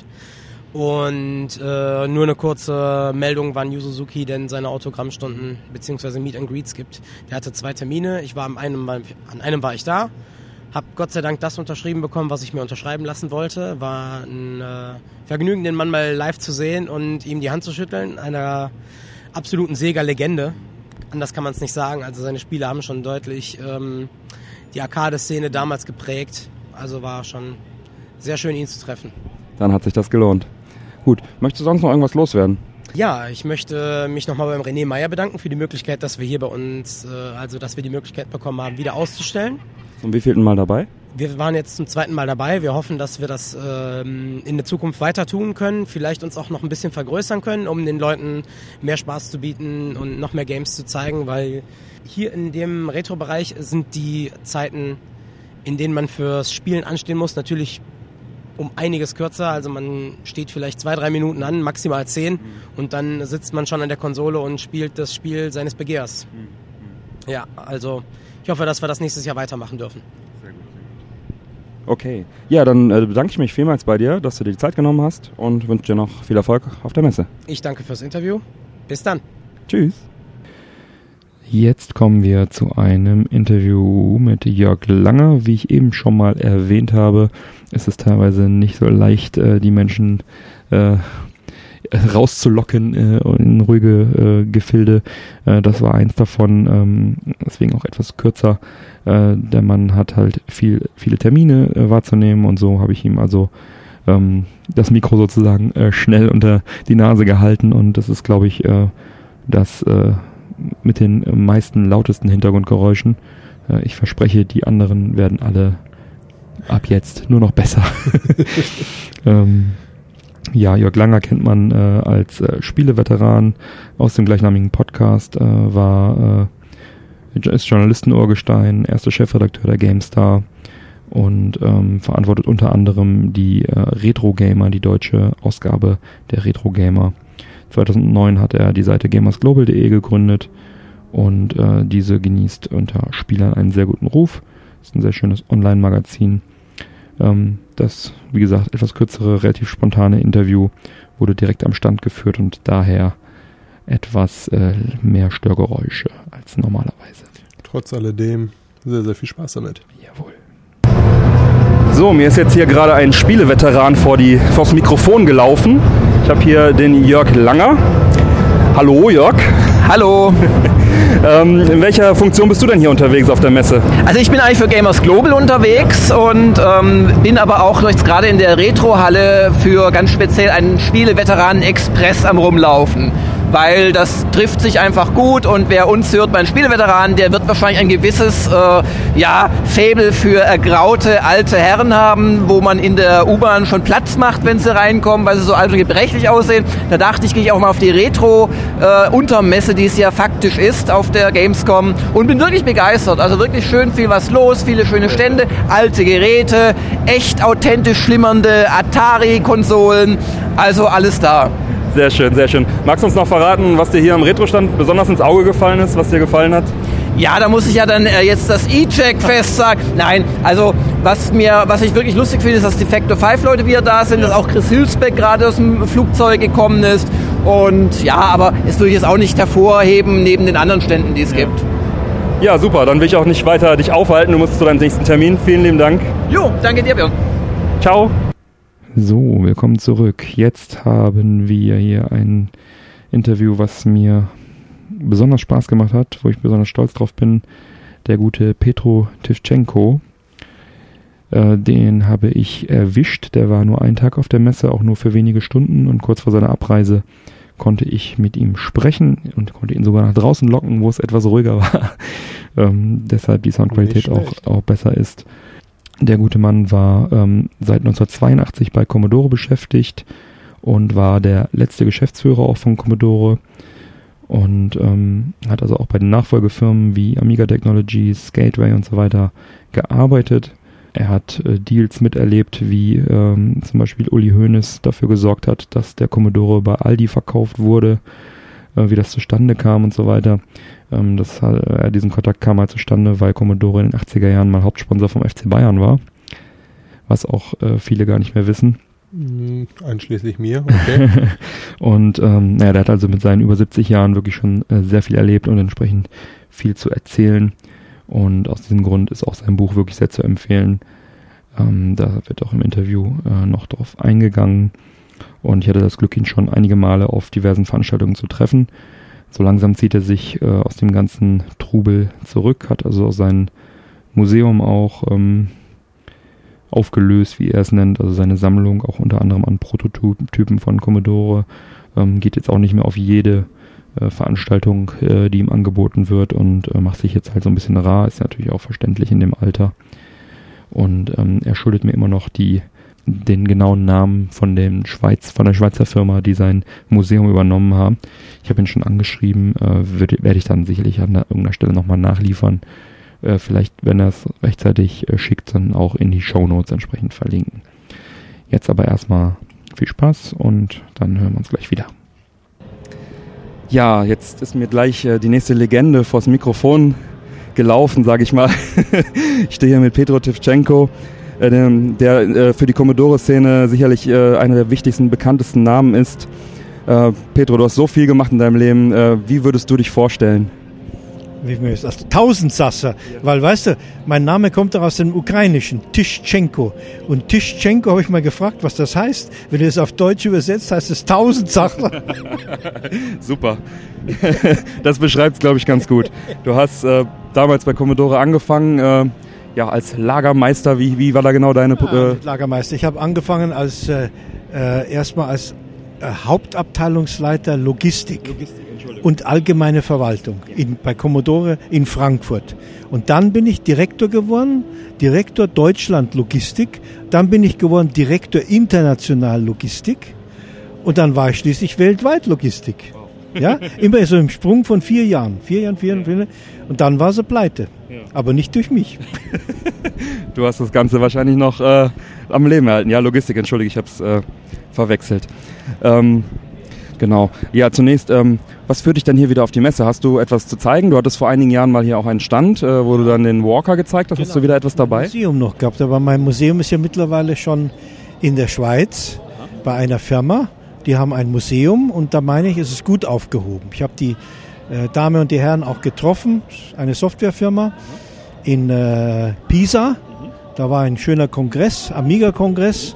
Die Italiener sind ja ganz tolle Amiga-Freaks, wie du vielleicht weißt. Ja. ja.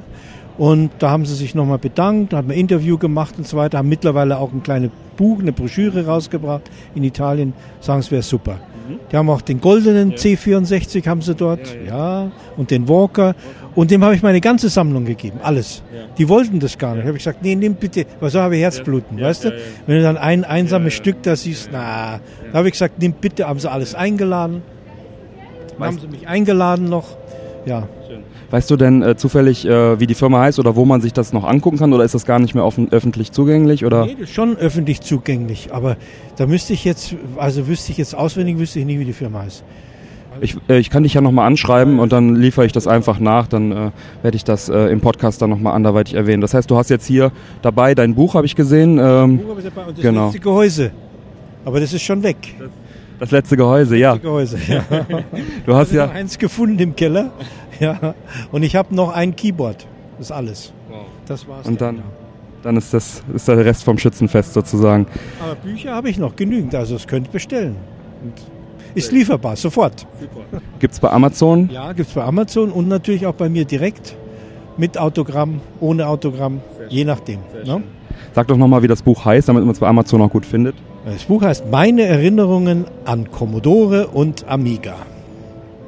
Sehr gut. Und, oder man gibt einfach deinen Namen ein, dann findet man, genau. findet man es auch. Jetzt sagst du gerade, du hast dein letztes Gehäuse äh, dabei. Ähm, erzähl uns doch nochmal die schöne Geschichte, wie du vor einiger Zeit, vor ein, zwei Jahren war es auch, nochmal äh, einen größeren Posten Amiga 1200 aus Indien importiert hast, um die der Community zur Verfügung zu stellen. Ja, du, du weißt vielleicht, du kennst die Geschichte, wo, wo äh, mich Gateway angerufen hat und gesagt hat, hören Sie mal, wir wollen aufhören mit dem Amiga. Die haben alle gekündigt und wir haben auch Druck von dem, äh, vom, vom Bill Gates oder auch von PC-Seite. Wir wollen da nichts mehr.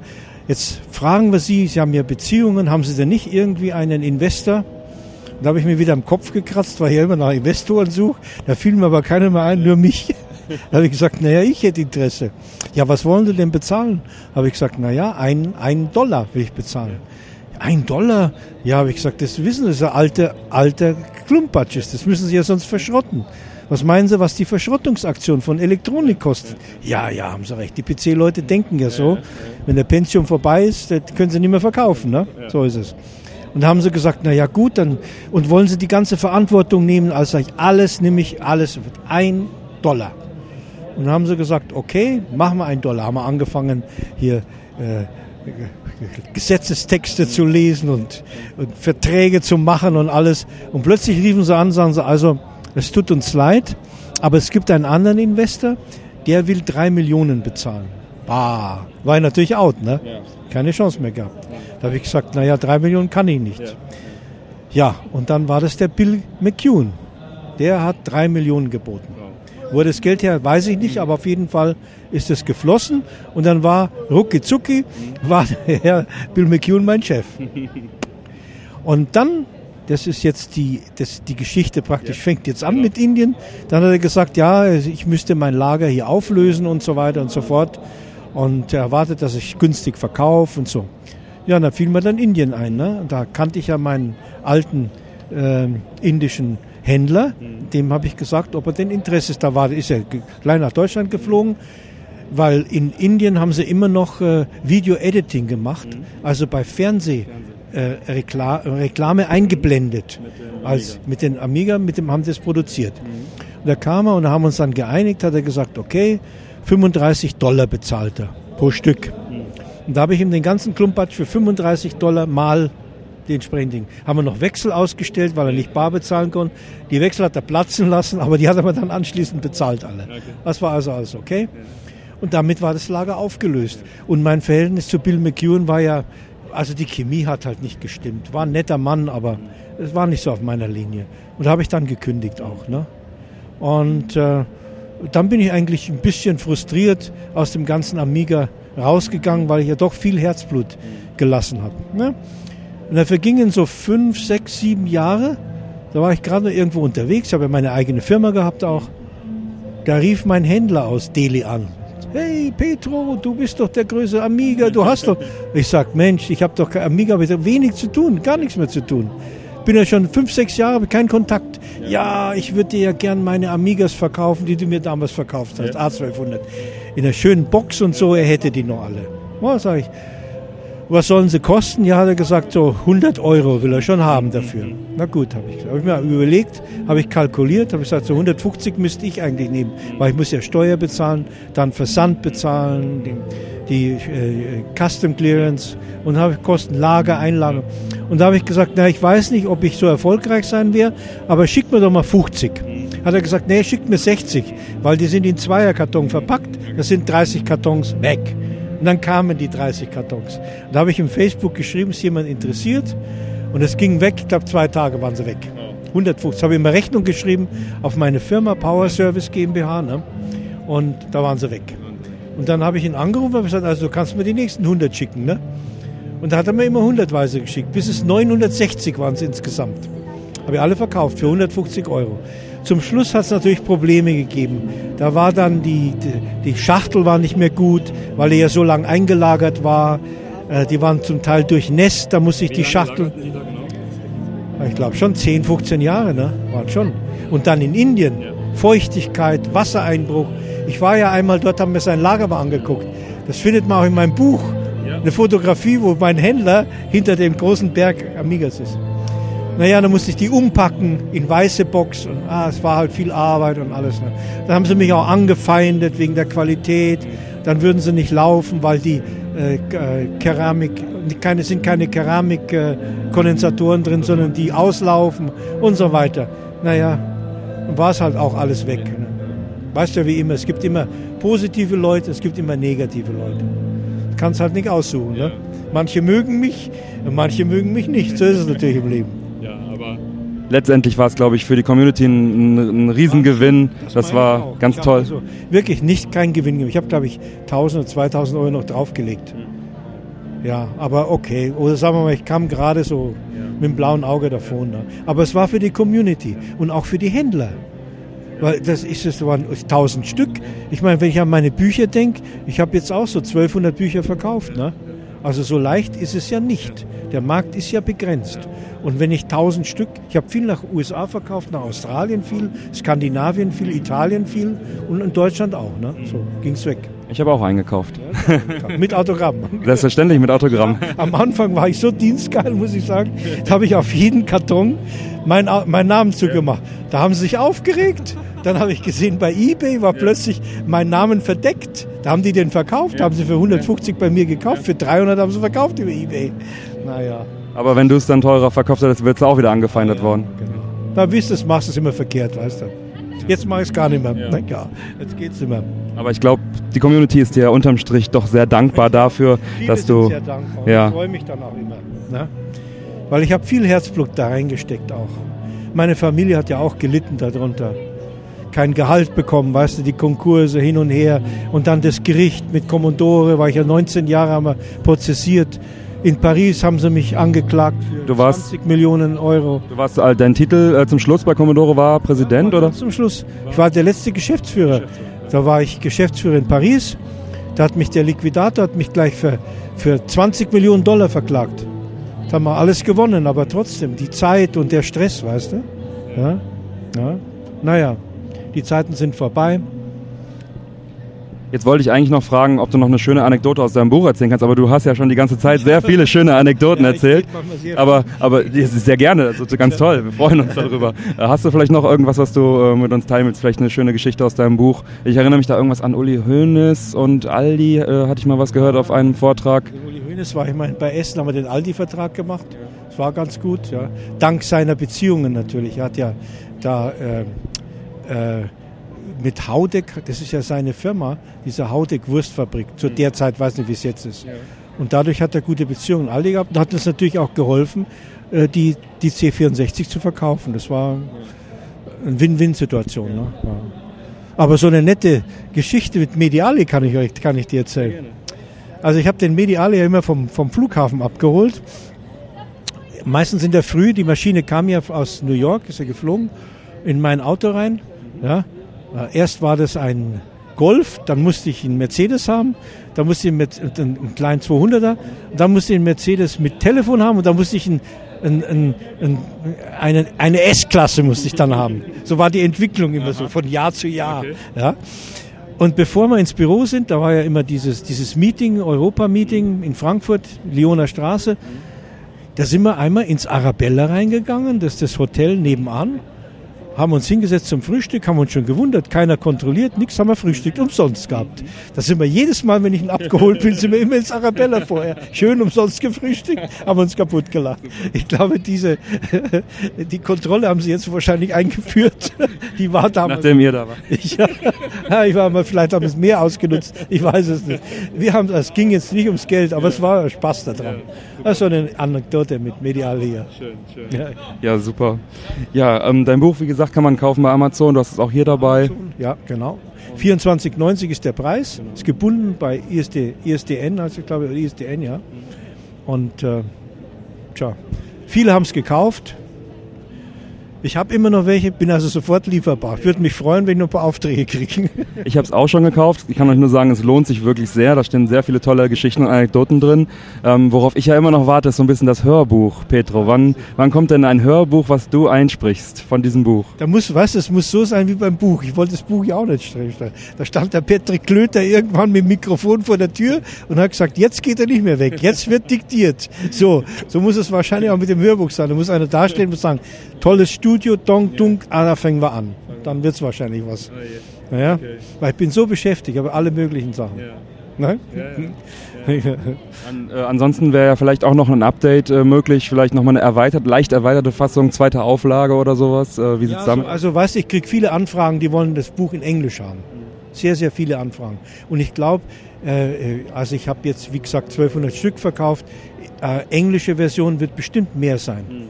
Weil die international und der Markt ist groß und dann können auch verschiedene, Italien zum Beispiel können ja auch Englisch und, ne, und, und UK ist auch groß und so. Also würden sie viele kaufen, aber die ganze Arbeit nochmal, die Übersetzung, die Investitionen und das Drucken und alles. Ich suche halt jemanden, der sagt, okay, ich gebe dir XY Betrag und dafür würde ich ihm die Rechte geben. Kann er machen, was er will. Ne?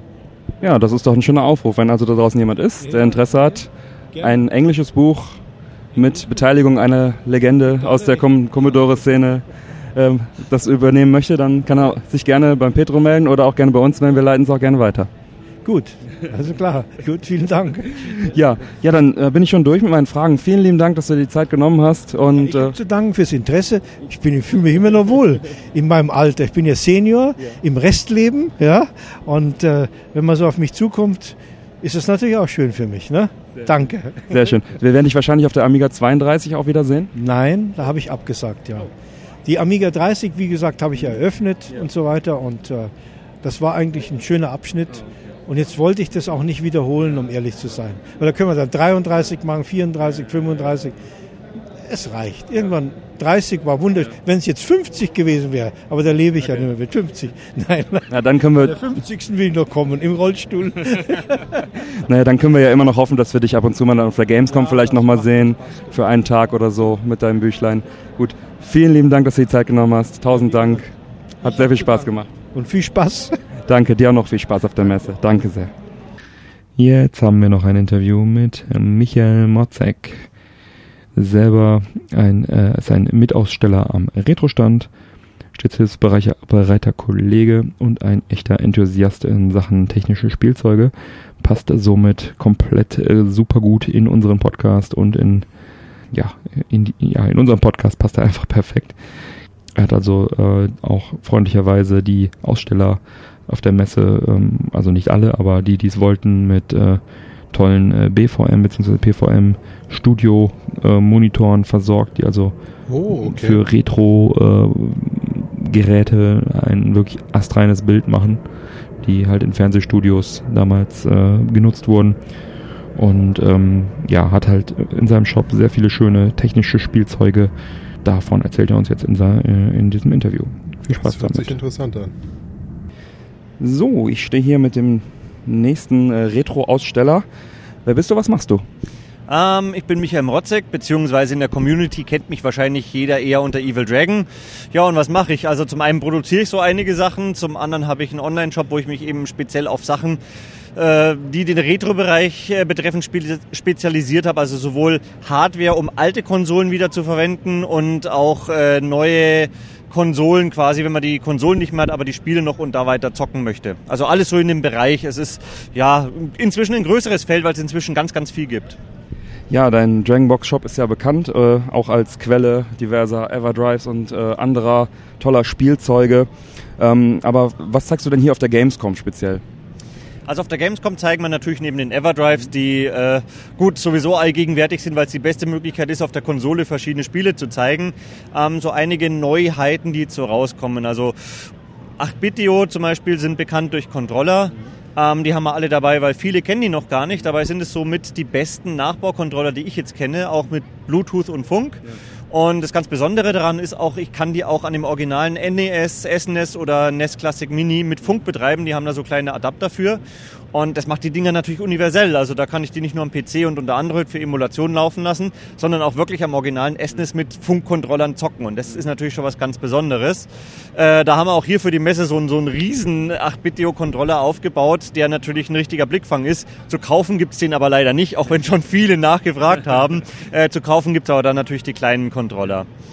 Das ist halt ein Bereich. Äh, dann die Picade, das ist so ein kleiner äh, Bastelautomat, so ein Bartop, äh, den man bei uns komplett auch holen kann. Für die Leute, die sich gern schon mal ihre eigene Arcade basteln wollten, da ist eigentlich alles von Arcade-Buttons und Bildschirm mit dabei. Man selber braucht dann nur noch einen Raspberry Pi oder mal im Prinzip geht jedes System, das irgendwie einen HDMI-Ausgang und einen USB-Port hat, also auch ein Mini-ITX Mainboard, wenn man das möchte. Und äh, ja, das sind so eigentlich die wichtigsten Punkte, die wir da haben. Neben Handhelds, bei denen wir dann eben aktuell den GPD Win haben, so ein kleiner Windows-Handheld für die Leute, die halt auch mal ihre Windows-Spiele unterwegs zocken möchten. Äh, GPD XD, das gleiche eben für Android, auch mit Spielkontrollen oder eben auch ein Pocket und äh, Prototypen von unserer eigenen Pyre. Also so querbeet gefächert, äh, alles, was so im Retro-Bereich quasi momentan aktuell zu haben ist. Was den Retro-Bereich quasi aufwertet mit Funk, Accessoires und Controllern. Die 8-Bit-DO-Controller habe ich auch äh, zu Hause, die sind wirklich sehr gut. Ähm, die kriegt man bei dir auch im Shop natürlich, ne? Genau. Ja, ich finde sowieso ganz interessant, was momentan alles wieder an neue Hardware für die alten Dinger kommt. Also man hätte jetzt gedacht, so vor ein paar Jahren, ja, das ist nur so eine kurze Welle, Retro wird in, jetzt kaufen alle die alten Sachen auf und dann kriegt man die nicht mehr. Aber jetzt kommen halt auch mehrere größere Hersteller daher, die jetzt wirklich für die alten Sachen neue Technik rausbringen. Und das ist natürlich schon richtig cool. Auch so ähnlich wie das NES Mini Classic kommen immer mehr so Konsolen mit original lizenzierten Spielen drin, wo ich dann 100 originale Automatenklassiker, teilweise mit Final Fight oder Ghouls and Ghosts, also richtig gute Spiele auch äh, habe. Das ist jetzt das Retrocade, was demnächst rauskommt. Und äh, da habe ich heute den Prototyp schon mal testen dürfen funktioniert 1A und man kauft so für 80 Euro original lizenzierte Spiele zum Anschließen an modernen Fernseher und gut ist. Also es springen sehr, sehr viele neue Hardwarehersteller auch auf den Zug mit auf und ich finde es klasse, weil jetzt habe ich wirklich die Möglichkeit, die alten Spiele nochmal zu zocken, egal ob ich die Konsole besitze oder nicht. Es gibt für jeden eine Möglichkeit. Und äh, du hast bei dir auch äh, Software im Store, also auch neue Neuerscheinungen, Homebrew und solche Geschichten. Ja, das ist noch so ein Punkt, der ganz interessant geworden ist. Also für die Dreamcast haben wir ja schon Wind and Water nochmal gepublished, weil das auf nicht mehr verfügbar war und eigentlich ein sehr gutes Spiel ist. Jetzt von Retro Guru gerade aktuell Hermes auf Dreamcast rausgebracht. Und inzwischen kommt auch immer mehr so die Nachfrage nach äh, neuen Spielen fürs Mega Drive. Es gibt ja schon Pico Interactive, die da einige Spiele machen. Ähm, ich weiß jetzt, demnächst kommt noch äh, ein neuer Hersteller dazu, der original lizenzierte Spiele als Re-Release rausbringt, also teilweise auch vier, fünf auf einem Modul. Und äh, wir sind halt auch dabei und bieten jetzt an, also Gehäuse produzieren wir schon, Platinen haben wir auch schon im Petto, dass wir einfach sagen, wir bieten neuen Entwicklern äh, für klassische Systeme an, dass man da wirklich auch neue Spiele komplett mit Verpackung, mit Anleitung und auf Cartridge auf den Markt bringt. Und auch da steigt das Interesse. Und das ist auch so eine Geschichte, die mir persönlich sehr am Herzen liegt, weil ich finde es super, wenn für die alten Dinger wirklich noch äh, mit, der, mit den Hardware-Limitierungen richtig gute Spiele entwickelt werden. Ja, also Homebrew-Entwickler aufgepasst, meldet euch bei Michael. Ähm, du hast eben schon kurz äh, gesagt, ähm, Pyra und Pandora. Da warst du ja auch an der, oder bist du ja auch an der Entwicklung äh, beteiligt. Wie war das bei der Pandora und vielleicht dann äh, auch noch ein paar Worte zu dem aktuellen Pyra Handheld? Also Pandora, für die, die es nicht kennen, das ist quasi so ein kleiner Open Source Linux Handheld, den wir damals entwickelt haben, weil äh, irgendwie kam nach dem GP2X, das war ja auch schon ein offener Linux Handheld war, nicht wirklich was Neues, was uns gefallen hätte. Also haben wir uns irgendwann mal so ausgedacht, wie wäre unser Traumhandheld und es war dann ungefähr, naja, tragbar, Tastatur, weil wir Amiga-Fans waren und D-Pad und Steuerung und großer hochauflösender Bildschirm. Und aus dieser Idee ist dann tatsächlich, muss ich sagen, irgendwie was entstanden, was eigentlich schon allein wahnsinnig ist, weil so ein Projekt irgendwie auf die Beine zu stellen, ist nicht ohne, ist auch ziemlich viel schiefgelaufen, muss ich sagen. Ähm, einer von meinen Kollegen ist da auch komplett ausgestiegen. Ich habe dann irgendwann die Produktion übernommen, war aber damals hauptsächlich noch bei den Ideen und äh, anfangs eigentlich nur beim, bei der Community-Betreuung dabei. Erst später, nachdem er es nicht mehr hingekriegt hat, bin ich dann eingestiegen und habe gesagt, ich mache jetzt auch noch die Hardware-Produktion, nicht die Entwicklung, sondern nur die Produktion, die wir dann in Deutschland durchgezogen durchgezogen haben, dann hat es auch geklappt. Ja, und dann irgendwann war so die Zeit, man hat die Bauteile für die Pandora nicht mehr bekommen und äh, es sollte ein Nachfolger her und das ist eben die Pyra ähm, bei der auch die Entwicklung jetzt sehr, sehr lange gedauert hat. Also ich habe eigentlich auch schon mehrfach gedacht, die sollte jetzt mal langsam rauskommen. Aber gerade im kleinen Team ist es fast unmöglich, sowas zu machen. Ich bin ehrlich gesagt erstaunt, dass ich diesen ganzen Wahnsinn nochmal probiere. Also ich glaube schon, irgendwie bin ich geisteskrank, aber äh, die Community unterstützt mich da super, die ist geduldig, die entwickelt da auch, die hat Ideen, die hilft mit und fiebert mit. Und das macht natürlich dann auch Laune, da weiterzumachen. Und da haben wir jetzt hier schon funktionierende Prototypen, haben noch so ein, zwei Kleinigkeiten auszubessern, die noch äh, so ein paar Schwierigkeiten mit bereiten, aber dann sind wir da auch fertig. Und ist halt ein stolzes Upgrade zur Pandora. Nicht nur ist der Bildschirm hochauflösend mit 720p, ähm, sondern wir haben das ganze Design so geändert, dass es quasi aufrüstbar ist. Das heißt, wenn irgendwann mal aktuellere Prozessoren rauskommen, dann können wir ein neues Board produzieren. Das alte wird ähnlich wie bei einem PC quasi der Prozessor rausgenommen, der neue reingesteckt und dann habe ich wieder eine aktuelle Hardware, was glaube ich bei einem Mobilgerät einzigartig ist. Äh, bei uns aber den Vorteil hat, wir müssen nicht jedes Mal wieder für Jahre eine Konsole entwickeln, sondern wir können uns dann wirklich darauf konzentrieren, das, die jetzige so beizubehalten mit kleinen Verbesserungen und dann immer wieder neue Upgrade-Boards rauszubringen. Und ja, wir sind fast fertig. Hier auf der Gamescom kann man das Ding auch schon mal anschauen und testen, den Prototyp. Und vielleicht schaffen wir es noch dieses Jahr auszuliefern. Das wäre ja schön. Ähm, was muss man da ungefähr investieren, wenn man dann so einen, erstmal Pandora, ist der noch im, im Shop erhältlich auch äh, in der alten Konfiguration? Was müsste man da investieren? Und was wird das neue ungefähr kosten? Also Pandora kriegt man nicht mehr. Die war mal bei 666 Euro, äh, als man sie hier in Deutschland hat produzieren lassen, ging allerdings dann auf irgendwie 300 Euro am Schluss runter. Bei der Pyra ist es momentan ähnlich. Da sind auch so 600, 700 Euro, was schon eine Menge Geld ist. Aber wenn man jetzt bedenkt, wir haben jetzt allein über 200.000 Euro Entwicklungskosten und die Entwicklungskosten müssen ja neben den Produktionskosten auch wieder reinkommen und bei einer kleinen Stückzahl muss man da einfach dementsprechend den Preis ansetzen. Haben aber auch schon über 1000 Vorbestellungen, die bereit sind, das auszugeben geben. Die Leute unterstützen halt doch dann auch den Open Source Gedanken und nicht mehr dieses alles ist versperrt, sondern wir geben ja sogar die Schaltpläne und alles frei, dass da jeder basteln kann. Äh, wird aber vom Preis, wenn wir das Ding wirklich im Laden haben, mit der Zeit auch sinken, weil wenn die 200.000 Euro quasi einmal wieder in der Kasse sind, dann haben wir ja nur noch die Produktionskosten und da können wir natürlich mit ganz anderen Kosten rechnen und auch einen besseren Preis machen. Äh, aber Gott sei Dank gibt es halt wirklich die Leute, die sagen, sie lieben die Idee, sie unterstützen das, sonst wäre das überhaupt gar nicht möglich. Und die, die sagen, boah, das ist mir viel zu teuer, bei denen kann ich nur sagen, ja, dann behaltet es im Auge, irgendwann wird das Ganze auch billiger werden. Sehr spannendes Projekt. Ich denke mal, weitere Infos gibt es dann auch bei dir auf der Webseite im Dragonbox Shop. Genau, also wir haben äh, bei Pyra wir pyra-handheld.com, wo auch ein Forum ist äh, und wo man sich alles anschauen kann. Und bei mir im Shop gibt's halt gut die Vorbestellmöglichkeit und auch noch so ein paar kleine Infos. Äh, Fragen werden natürlich da auch beantwortet. Das ist auch noch so eine kleine Besonderheit, nicht nur bei der Pyra, sondern bei mir im ganzen Shop. Alles, was ich im Shop habe, sind quasi Produkte, die ich selber auch liebe, die ich selber getestet habe und ausprobiere.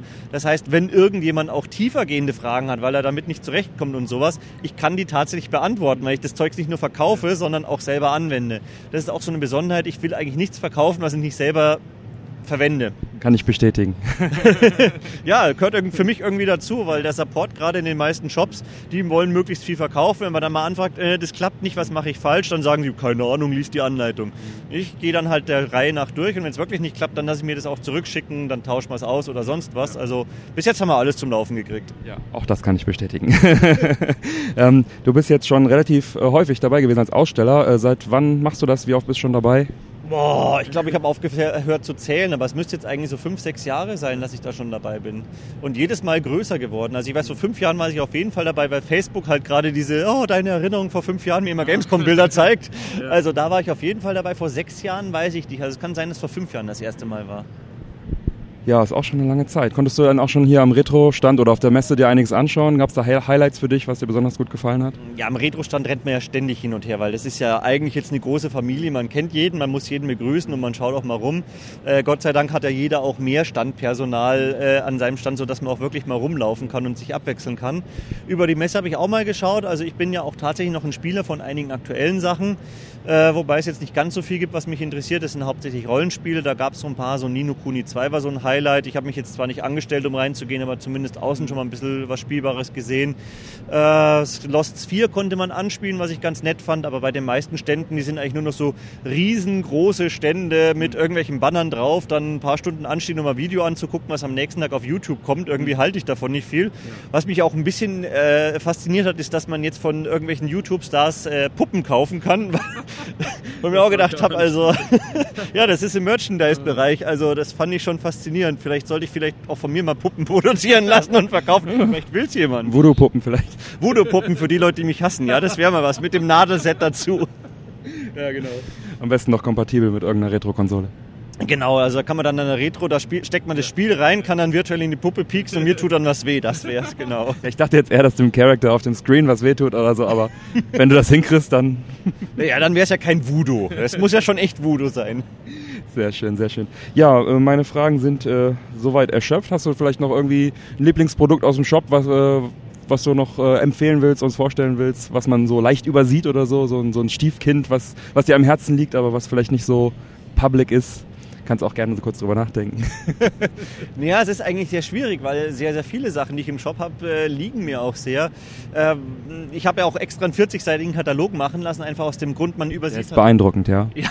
Das Problem ist einfach, man übersieht tatsächlich viel im Shop, weil ich habe sowohl so Ersatzteile von so, so Tastaturmatten als auch Kondensatoren-Kits und sogar fürs Mega Drive, weil da beim Zweier und Dreier der Sound schlecht ist, äh, Platinen, die man einlöten kann, dass die gut funktionieren wieder. Äh, ist eigentlich alles toll, aber braucht natürlich nicht jeder. Und äh, ich finde es im Internet immer so ein bisschen schwierig, was durchzublättern. Deswegen habe ich wirklich gesagt, ich will so einen Katalog, weil ach, da blättert man doch mal gerne durch und dann denkt man doch das ein oder andere, was man toll findet.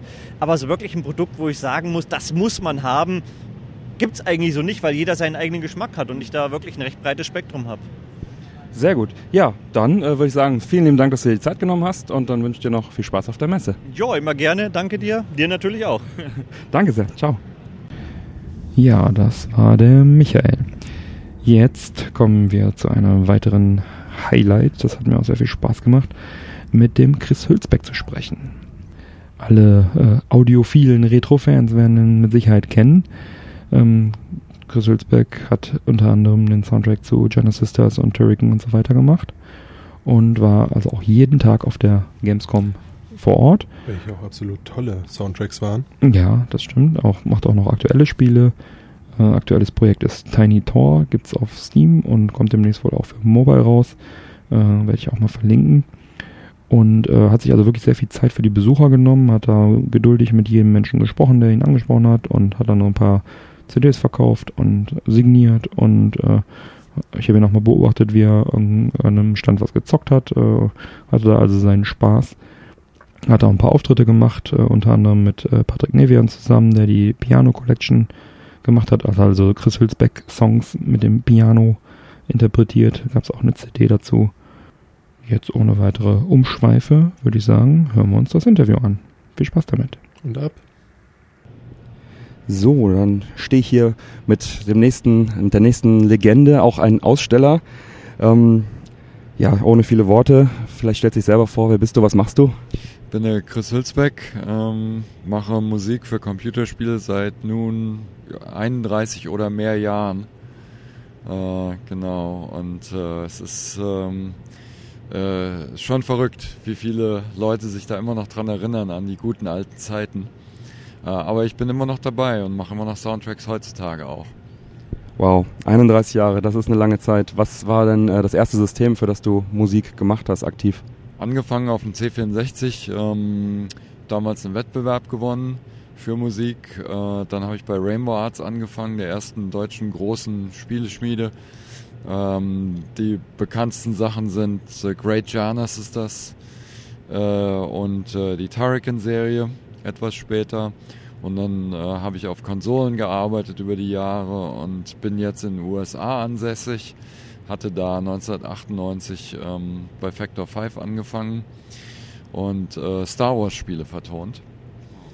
Und äh, jetzt mache ich alle möglichen Eigenproduktionen. Ich mache auch noch Spiele, aber das Neueste sind so diese äh, Kickstarter für, um, um meine alten Werke nochmal richtig im neuen Gewand aufleben zu lassen. Und wir haben jetzt äh, letztes Jahr und dieses Jahr ähm, Orchesteraufnahmen für, von der Turrican-Serie gemacht. Und ähm, das, die, die neueste ist immer noch äh, in Vorbestellung im Moment. Ähm, das war ein Kickstarter-Projekt, äh, die letzten Male, das äh, Turrican Anthology erinnere ich mich dran. Und ähm, das, das aktuellste, was ist es jetzt noch auf Kickstarter? Kann man da noch backen? Ja, also es ist nicht mehr auf Kickstarter, sondern auf Megafauna. Das heißt jetzt Turrican Orchestral Selections und ist jetzt erstmal der, der vorerst letzte Abschnitt in der äh, Turrican wieder aufleben zu lassen Saga. Und ich äh, machte aber auch als äh, nettes Abschluss ähm, ja, Goodie für die, für die Backer und für die Fans äh, ein Sonderalbum, ein Bonusalbum mit original neuer TFMX Amiga Musik. So wie ein Turrican 4 vielleicht hätte klingen können, wenn es denn Mitte der 90er gemacht worden wäre. Wow, das klingt ja super. Ähm, das sind auch schon direkt fast alle meine Fragen beantwortet. Ähm, ein paar habe ich zwar noch. Und zwar gab es ja mal 2016 äh, Konzerte von dir in Bochum, eine Konzertreihe. Ähm, ist da noch was geplant in der Richtung? Kommen, können wir da noch mal was erwarten? Ich, ich hoffe es sehr. Also äh, wir haben ja jetzt wirklich einen ganz guten Katalog an Orchesterarrangements schon äh, in der Schublade liegen. Deswegen ist es durchaus nicht ausgeschlossen, dass da weitere Konzerte stattfinden. Äh, ich weiß jetzt konkret von noch keinem, aber der Thomas Böker, der diese Sachen immer organisiert, auch großer, großer Fan von mir und äh, hat mich damals immer auf den Messen besucht und mir ähm, Briefe geschrieben. Äh, und der organisiert halt diese ganzen Orchesterkonzerte und ähm, da wird bestimmt noch was passieren. Sehr schön. Sehr schön. Wann, ähm, wann kann man denn jetzt das neueste äh, gefundete Projekt, wann ist das äh, verkaufsfertig und wo kann man das dann kaufen? Also das kann man jetzt noch vorbestellen. Das sind auch immer limitierte Editions heutzutage, außer später auf Digitalbasis, iTunes und so weiter. Ähm, das soll fertig werden Ende diesen Jahres. Wir wollen versuchen, vielleicht vor Weihnachten noch an die Leute, die es vorbestellt haben und die Bäcker auszuliefern, äh, zumindest in der digitalen Form. Ähm, meistens brauchst du noch mal ein bisschen für die physikalische Herstellung, weil äh, wir auch Vinyl machen bei der als Sonderposten. Und das brauchen wir so seine zwei, drei Monate. Jetzt bist du auch hier die ganze Woche am Gamescom Retro Stand, am Factor 5 Stand vertreten und äh, signierst fleißig, habe ich schon beobachtet. Hast du da noch irgendwas zu zeigen, zu verkaufen? Was kann man da? Da gibt's, äh, wir haben noch ein paar Restbestände von den älteren Projekten und so weiter.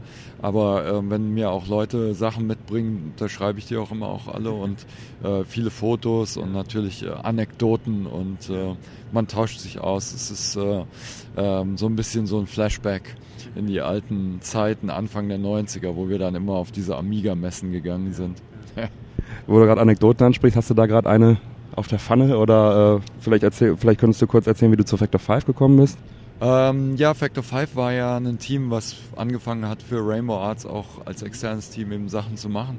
Und ähm, dadurch bin ich reingeschlittert, weil der, ähm, der Produzent ähm, von Tyrican, der ist halt auch großer Fan von meiner Musik gewesen. Und deswegen äh, bin ich da reingekommen. Äh, andere Anekdoten, ähm, es gibt jetzt so eine neue Generation, die ranwächst, die jetzt das wiederentdeckt, diese alten Sachen. Auch vielleicht über die Eltern, die das gespielt haben und so weiter. Das ist sehr interessant. Wenn dann so kleine Stöppel ankommen und sagen, hey, Chris Hülsbeck, das ist lustig. Und dann liegen da CDs, die vielleicht auch nicht unbedingt mit vertraut sind mit diesem Medium.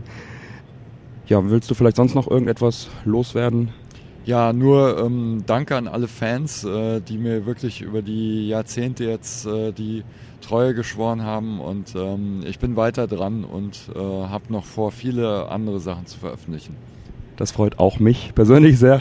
Ich mache übrigens auch noch Spiele, Soundtracks, tatsächlich neue. Ähm, und jetzt gerade habe ich ein Indie-Projekt äh, aufgegriffen, das nennt sich Tiny Tor.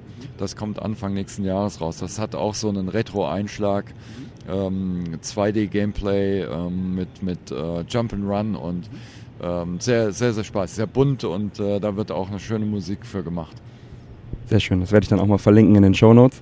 Gut, dann vielen lieben Dank, dass du dir Zeit genommen hast und dann noch viel Spaß auf der Messe. Gern geschehen. Tschüss. So, das war der Chris. Weil es so schön war, eigentlich noch einen kleinen Mitschnitt von dem, von einem Auftritt von ihm, den ich leider unter ungünstigen Aufsch äh, ähm, sagt man, äh, Bedingungen, Bedingungen äh, aufgenommen habe, äh, hinten an äh, diesem Podcast dran. Da wird es erst äh, Ambient Sounds, Sounds geben und dann zum Schluss noch ein kurzes äh, Chris Hülsbeck Stück. Ja, wie gesagt, die Songqualität ist nicht so top, aber. Wird sicherlich trotz alledem einen netten Eindruck geben. Genau. Dann haben wir jetzt noch den Klaus Wolf, der ist äh, bekannt als der Besitzer und Betreiber von Wolfsoft. Äh, in den 90er Jahren die erste Adresse für hochwertige Konsolenumbauten und Kabel. Äh, ist preislich äh, eher auf Apothekenniveau, aber ähm, dafür auch immer sehr hochwertig, das Ganze. Was ja auch vieles wert ist. Oder viel wert ist vielmehr. Ja, also ich persönlich habe da auch äh, damals einiges umbauen lassen und das hat mich nicht im Stich gelassen, diese Umbauten. Auf der Gamescom selber hat er ähm, ein paar schöne Dinge gezeigt. Besonders beeindruckt hat mich also ein, äh, eine PC-Engine, die mit dem perfekten Bild ausgestattet durch Kabel und Umbau ähm, an einem äh, schönen äh, PVM-Monitor hing. Und äh, auch sehr schön war ein 4 zu 1 Bildschirm. Also ein Bildschirm, der ähm, nicht sehr hoch war. Also ein Flatscreen, der war halb so hoch wie ein normaler Flatscreen, aber Okay. dafür dreimal so lang. Also stell dir vor, ein halber Monitor und dann aber drei nebeneinander von der Breite her. Und da lief dann auf dem PC äh, der ein Shooter, Darius Caden, wo du halt von links nach rechts fliegst. Und das, dadurch, dass du halt so, so weit nach vorne gucken konntest, äh, hat das natürlich enorm davon profitiert. Du hast die Feinde schon relativ früh anfliegen sehen. Das war echt cool. Das ist abgefahren, okay. Ja, also er hat da ein paar technische Spielereien seinem äh, Ruf entsprechend sozusagen gezeigt. Dann würde ich sagen, hören wir uns doch mal an, was er zu sagen hat. Genau, Ton ab. So, immer noch am Retro-Stand mit einem neuen Interviewgast, Interview Interviewpartner. Wer bist du, was machst du? Hi, mein Name ist Klaus Wolf von der Firma Wolfsoft GmbH und ich denke, vielleicht kennen mich ein paar. Äh, ich denke mittlerweile noch einer der längsten existierenden Videospielhändler in Good Old Germany, würde ich mal vermuten. Ne? Das stimmt, das stimmt. Äh, Wolfsoft sollte ein Begriff sein. Ähm, wie fing das denn an mit der Firma Wolfsoft? Äh, wie lange gibt's sie schon und was war da so die Startintention, Startidee, ähm, um das vielleicht auch noch auszuführen? Ich habe, ich erinnere mich in den 90er Jahren habe ich schon Neo Geo Kabel bei dir gekauft und äh, mein Saturn habt ihr umgebaut äh, als Multinorm und äh, äh, Wolfsoft ist halt so ein Name, wenn man sagt, hier ich habe einen Wolfsoft Umbau, das ist halt ein Qualitätsmerkmal. Aber vielleicht kannst du erstmal erstmal darauf eingehen, ähm, wie fing das alles an, seit wann gibt es euch und ja, wie war da so die Herangehensweise? Entwicklung, ja. Ja gut. Also gewerblich ging das los 92, ne? Ist ja jetzt auch schon gute 25 Jahre her, würde ich mal sagen. Und aber das ging eigentlich noch früher los. Ne? Das im Endeffekt so, hm, ich denke mal, das ging mit der PC-Engine los, wenn man das so historisch betrachtet. Es war damals äh, in der Spielhalle R-Type mein Lieblingsspiel und äh, habe dann die Fachzeitschriften auch entsprechend äh, immer in den Händen gehabt. Und dann habe ich irgendwann PC-Engine gesehen. Da dachte ich, okay, ist das ein PC? Ein bisschen eingelesen, R-Type. Und irgendwann musste ich das Ding mir kaufen, hatte ich das zu Hause. Naja gut, äh, war noch zu dem Zeitpunkt Schüler, wie kommt man da an die Spiele ran? Ne? Das Zeug war teuer, importiert äh, und äh, da habe ich angefangen, in Videogames Kleinanzeigen aufzugeben. Ne? So Suche, Spiele und so weiter, so der klassische Weg, ne? wie man halt an solche Sachen rankommt. Ne? Und so habe ich mir halt im Laufe der Zeit eine PC-Engine-Sammlung aufgebaut. Nachher 50, 60 Spiele, keine Ahnung, ich weiß es nicht mehr genau. Ne? Es wurde dann immer mehr. Äh, Und irgendwann kam dann mal ähm, der Kontakt zu Björn Bernsheim zustande. Das ist äh, in Niederzissen saß der. Und Der hat wollte auch einen Videospielladen aufmachen. Der war da mal bei mir gewesen und war beeindruckt und wollte mal, hat mich auch über die Kleinanzeigen kennengelernt und hat gesehen, wow, tolle Sache. Scheinbar kann man da echt äh, ein Geschäft aufmachen, weil er bei mir schon stehen sehen gehabt hat. Na gut, okay. Und der hat dann äh, angefangen, auch einen einen Shop zu machen, hat dann Videospiele verkauft, Mega Drive und so weiter. Und irgendwann hat er sich mal das Bein gebrochen, da war es vorbei mit der ganzen Geschichte. Äh, und der wollte auch mehr in den Händlerbereich. Und dann hat er gesagt, hier Klaus, komm, ich brauche deine Hilfe, mach für mich den Kram weiter. Ne? Und dann hat er mir seine ganze Ware rübergegeben und äh, da war ich gezwungen, ein Gewerbe anzumelden. Ne? Habe ich ein Gewerbe angemeldet und da war ich online. Ne? Damals natürlich noch offline mit Telefon. Ne? Schön mit äh, äh, Anzeigen in den Zeitschriften und so weiter. Genau, dann ging das los, Fachzeitschriften, äh, sprich Videogames, ähm, Happy Computer, nee, Happy Computer war es nicht, nee, Quatsch. Videogames war es, Mega Fun später, ne, als Beispiel. Äh, und dann halt Anzeigen gesetzt und äh, ja, dann war ich dabei. Ne? Und vor allen Dingen hatte ich dann auch immer schon wichtigerweise Spaß an den Umbauten. Mir waren die Mega Drives zu langsam, 50 Hertz Balken. Da ich eh von meinem Vater, äh, der ist Radio- und Fernsehtechniker gewesen, so ein bisschen den Lötkolben in die Hand gelegt bekommen hat in der Wiege, habe ich direkt umgelötet, 60 Hertz. Und das Bild war miserabel. Schwupps musste ein RGB-Kabel ja auch zusammengelötet. War das Bild auch schön. Ne? Wunderbar. Juhu, und dann haben ich natürlich die Käbelchen auch mit angeboten. Ne? Ja, das wäre jetzt auch direkt meine nächste Frage gewesen, wie da der technische Background ist, weil äh, das, äh, sag mal, Alleinstellungsmerkmal bei dir war ja eigentlich immer die gute Qualität der Umbauten und der Kabel und so weiter und so fort. Das machst du alles selber bis heute, oder? Habe ich damals alles alleine gemacht. Wir sind eine Familie mit fünf Kindern. Da wurden zwei Brüder direkt mit aktiviert. Die äh, haben dann die Megadrives mit umgebaut. Ich habe am Telefon gehangen. Ne? Das wurde dann immer mehr. Äh, die Spiele importiert, äh, japanische Spiele verkauft. Das hat einen heiden Spaß gemacht. Super Nintendo-Zeit. Erst noch Super Famicom, die japanischen Sachen dann vor allen Dingen. Ne? Und äh, dann hat der Bruder, der Jüngere, die Käbelchen gelötet. Ne? So, so ging das dann halt. Familienbetrieb, sage ich mal. Ne? Und das ging dann nachher immer weiter. Es wurde immer mehr. Dann wurden, musste ich Leute einstellen. Dann kam irgendwann PlayStation 1 dazu. Ähm, dann ging es natürlich richtig ab mit den Umbauten, ne? mit, den, mit den bösen Kopien dann auch natürlich. Ne? Für die Sicherheitskopien haben die Jungs die ja auch natürlich benutzt, die Konsole neben den Importen. Ursprünglich war der Gedanke bei uns die Importe, aber das war das Nebenprodukt dann leider Gottes. Ne?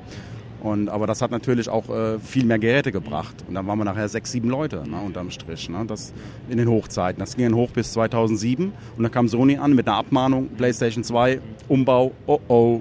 Ja, und dann ging es rund. Ne. Dann hat der Spaß, ich glaube, so zwischen 7.000 und 10.000 Euro gekostet ähm, an Anwaltskosten, ja. um das abzuwenden, das System. Ne. Und wir hatten das Glück, dass wir viele... Ähm, Konsolen auch verkauft hatten ne, und konnten da so gegenüber Sony gegenübertreten und sagen, hier, konnten mit denen was aushandeln. Wir haben auch äh, viele Geräte in den Markt gebracht. Ne? Auch ohne Umbau vor allen Dingen. Wir haben auch viele Geräte ohne Umbau in den Markt gebracht. Das war unser Argument. Und so ging es einigermaßen unglimpflich, wenn man das so nennen darf, bei dem Betrag äh, für uns ab. Ne? Äh, Die Anwaltskosten, darauf seid ihr sitzen geblieben, aber ihr durftet nachher, ihr durftet aber dann nachher Keine weiterverkaufen. Strafe jetzt, nein. Die, also die, wir durften keine, wir haben denen dann unterschrieben, dass wir keine PlayStation 2 Geräte mehr umbauen als Beispiel. Ne? Und äh, das haben wir dann auch eingestellt. Und das war, da waren wir so sieben, acht Leute zu dem Zeitpunkt. Ne? Und äh, dann habe ich mich halt langsam reorientiert mehr in die Retro-Szene wieder zurück. Ne? Das, da steckt auch mein Herzblut drin und äh, da fühle ich mich wohl und da lebe ich noch für. Ne? Und im Endeffekt war es damals halt auch ein Zubrot zum Studium, ursprünglich. Das war nie gedacht, äh, hauptberuflich das zu machen, aber das lief dann so gut. Das Studium hat dann im unterm Strich zehn Jahre gedauert, ein Elektrotechnikstudium. Aber juhu, ich bin noch Diplomingenieur, steht ja noch drauf irgendwo, oder? Äh, hat auch einen gewissen, man braucht es ja auch ein bisschen irgendwo bei der ganzen Geschichte. Ne? Das passt ja auch. Ne? Und macht mir immer noch Spaß. Sehr gut, sehr gut. Und jetzt ähm, die Webseite gibt es, äh, wolf, wolfsoft.de äh, ist immer noch, der Shop ist immer noch online und äh, läuft. Natürlich, das geht immer noch, ne? aber wobei mittlerweile viel halt über die äh, Plattformen eBay und Amazon läuft, logischerweise. Ne? Der Shop, ja, das ist äh, schwierig, denke ich mal, heutzutage, neben den Großen da noch äh, äh, viel Umsatz über den Shop alleine zu generieren. Ne? Das ist also, denke ich, schwer, sehe seh ich zumindest. Da läuft dann noch mehr über diese offiziell, über die großen Kanäle, nenne ich Also ist, aber wolfsoft.de ist die äh, Domain und da findet man euch auch und euer ganzes Produktpalette. Da ist auch alles vorhanden. Ja. Ja, jetzt bist du ja Aussteller hier auf der Gamescom. Ähm, dann erzähl doch mal, was zeigst du denn hier Schönes? Also hier auf der Gamescom, äh, da geht's ja mehr ums Spielen und äh, da haben wir halt ein paar schöne alte Röhrenfernseher mitgebracht, weil da sieht halt das gute alte Spielen am schönsten aus. Äh, soll ja auch äh, so rüberkommen wie früher. Aber allerdings da habe ich den Augenmerk drauf gelegt, wenn die altesten, älteste Konsole, in dem Fall das Beispiel des Atari 2600, dann mit der besten Bildqualität, mit RGB, mit dem schärfsten Bild, was das Atari 2600 je gesehen hat. Die Klötzchen waren noch nie so scharf, aber nicht LCD und Matsche, um es mal so auszudrücken, denn äh, das wollen wir nicht. Und äh, dann haben wir noch einen großen Bildschirm, wo ein schönes Spiel drauf läuft. Im 16, ach Quatsch, das ist ein Format Darius. Das sind zwei Bildschirme neben, nebeneinander in einem. Ne? Und äh, dann halt auch noch ein Raspberry äh, Pi in einen Neo Geo Joystick eingebaut. Ich habe mir gedacht, wenn als Gag halt mit Stiel einen Raspberry, dann einen Neo Geo Joystick, hat eine gewisse Anmut. Ja, und damit sind wir hier präsent und machen die Massen Kiddies glücklich und auch vor allen Dingen auch eine PC-Engine. Äh, Mein Lieblingskind halt, was wir eben ja auch schon erwähnt hatten. Und dann halt mit skurrilen Spielen wie Kato und Ken, äh, falls das noch hier irgendwo bekannt ist bei den Jungs und äh, auch Mädels gerne natürlich. Ne? Nun ja, macht Spaß auf jeden Fall. Ja gut, dann ähm, wenn, möchtest du sonst noch irgendwas loswerden? Ach nee, alles gut. Wir haben viel Spaß hier und ich wünsche auch euch noch viel, viel Spaß in der Vergangenheit, in den Kindheitserinnerungen und immer ein Lächeln auf den Lippen. Vielen lieben Dank, dass du dir die Zeit genommen hast. Dankeschön. Tschüss. So, da kommen wir auch schon zum letzten Interview, dem zehnten Interview, habe ich geführt mit Winnie Forster. Das hat mir fast am meisten Spaß gemacht. War auf jeden Fall ein sehr, sehr schönes Interview mit ihm. Der selbstbewusste Autor der Gameplan-Bücher und Mitbegründer der Maniac ist äh, auch ein Journalisten-Urgestein und Mitglied der Spieleveteranen.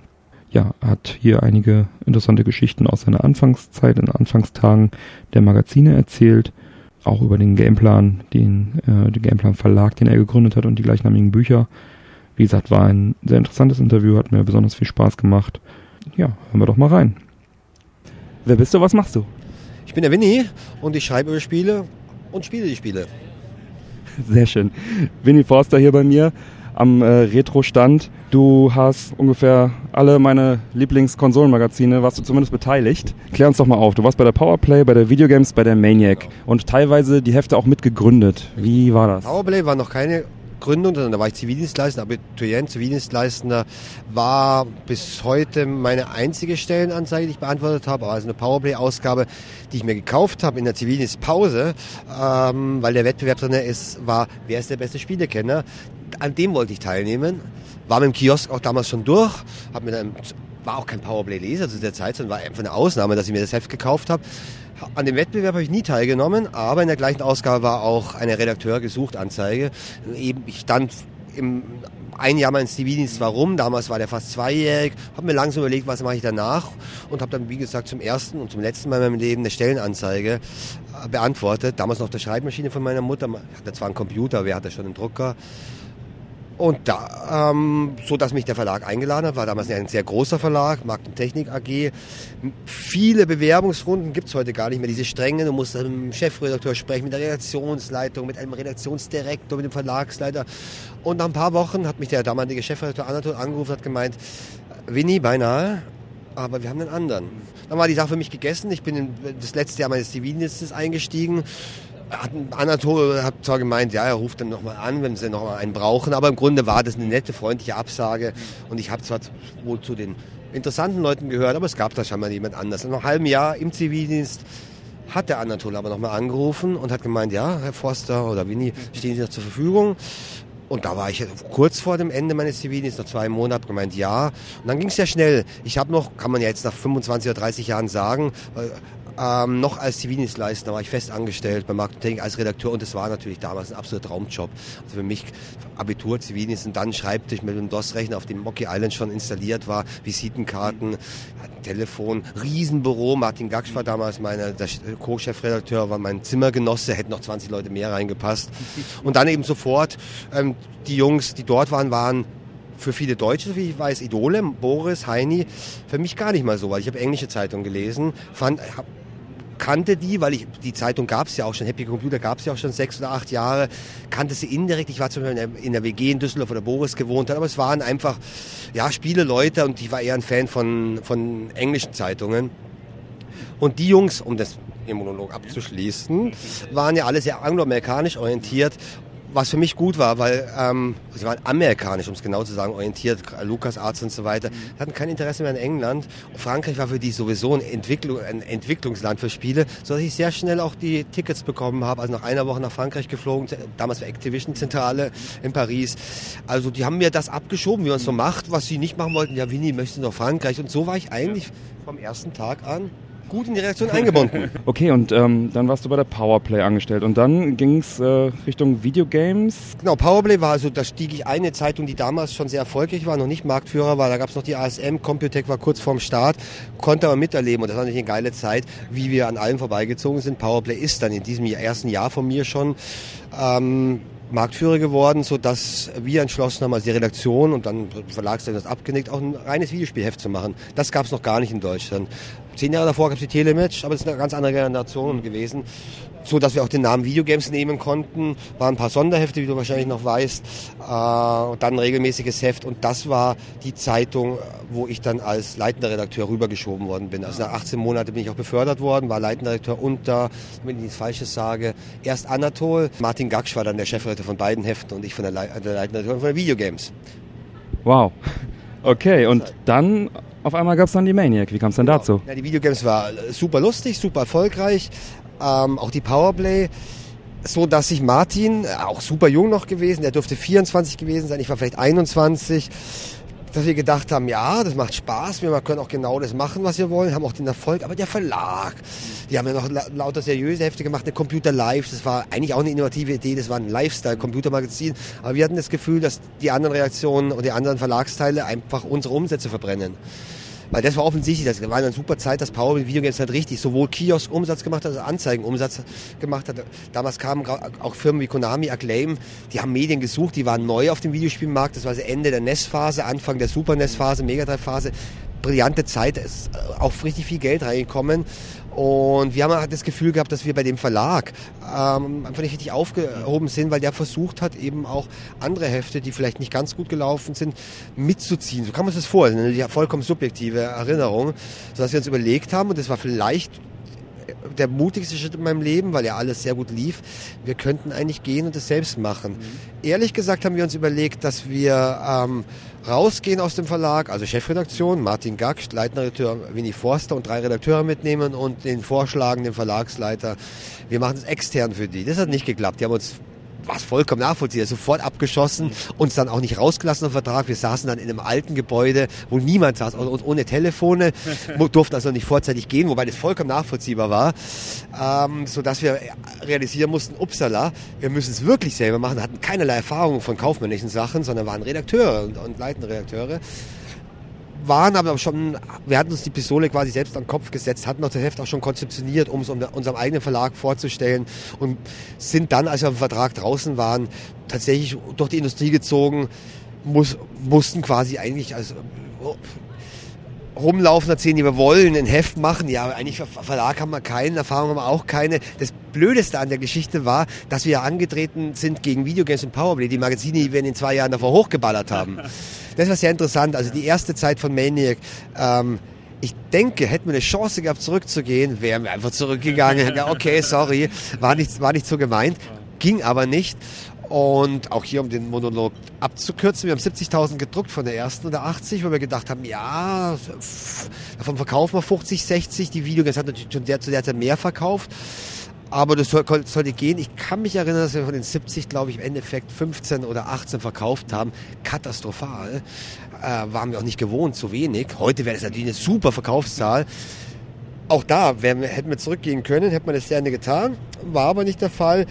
Ähm, lange Rede, kurzer Sinn. Wir haben weitergemacht und jede Ausgabe ein bisschen mehr verkauft und der Rest ist Geschichte. Nach zwei, drei Jahren waren wir an allen Mitbewerbern vorbei. Videogames, Mega Fun, Fun Generation ja. und so weiter. Der Aufstieg eigentlich ganz gleichmäßige Kurve. In jedem Jahr, also jedes Heft haben wir ein paar hundert oder ein paar tausend mehr verkauft. Das heißt jedes Jahr doch 10.000 mehr. Als ich weggegangen bin, äh, haben wir mehr verkauft als die 70, die wir gedruckt haben. Haben also, ich denke, als ich weg bin, haben wir von der Manic, möchte ich falsches sagen, wahrscheinlich über 100.000 gedruckt und davon eben auch 75 verkauft. Das war dann so der Peak eigentlich. Das haben wir auch gehalten. Wann bist du weg von der Maniac und äh, gab es da einen Grund? Bist du, hast du dich da weiterentwickelt? Es gab eine, eine, Menge Gründe wegzugehen. Also es war nicht monokausal, war auch überlegt. Ähm, nachdem es mehrere Gründe waren, führe ich es gar nicht mehr auf, weil dann natürlich auch persönliche Sachen eine Rolle spielen. Ähm, ich habe mich friedlich von meinen Partnern getrennt. Also zum Glück, wobei wir alle da auch noch jung waren, keine Brücken verbrannt. Verstehe mich heute auch mal auch mit den Jungs gut. Aber es war für mich klar, so Ende der 90er Jahre, dass ich aus diversen Gründen ähm, eben den Verlag verlassen werde und habe dann, in den, in, wenn ich mich richtig erinnere, in zwei, drei Jahren danach tatsächlich auch für die Mitbewerber gearbeitet, für die direkten, hatte dann ein Redaktionsbüro, das auch sehr gut lief, also eine super Zeit war. Wir haben eigentlich dann alle, alle beliefert mit Artikeln, außer mein, mein, quasi meine Ex-Zeitung Maniac. Auch, auch Sachen wie Playboy zum Beispiel. Ich kann mich erinnern, wir haben eine 20-seitige Unterhaltungselektronikstrecke der Playboy gemacht, haben also sowohl in Fachmagazinen zugearbeitet, als auch, ähm, wie man sagt, Publikumszeitschriften, Bravo, Playboy.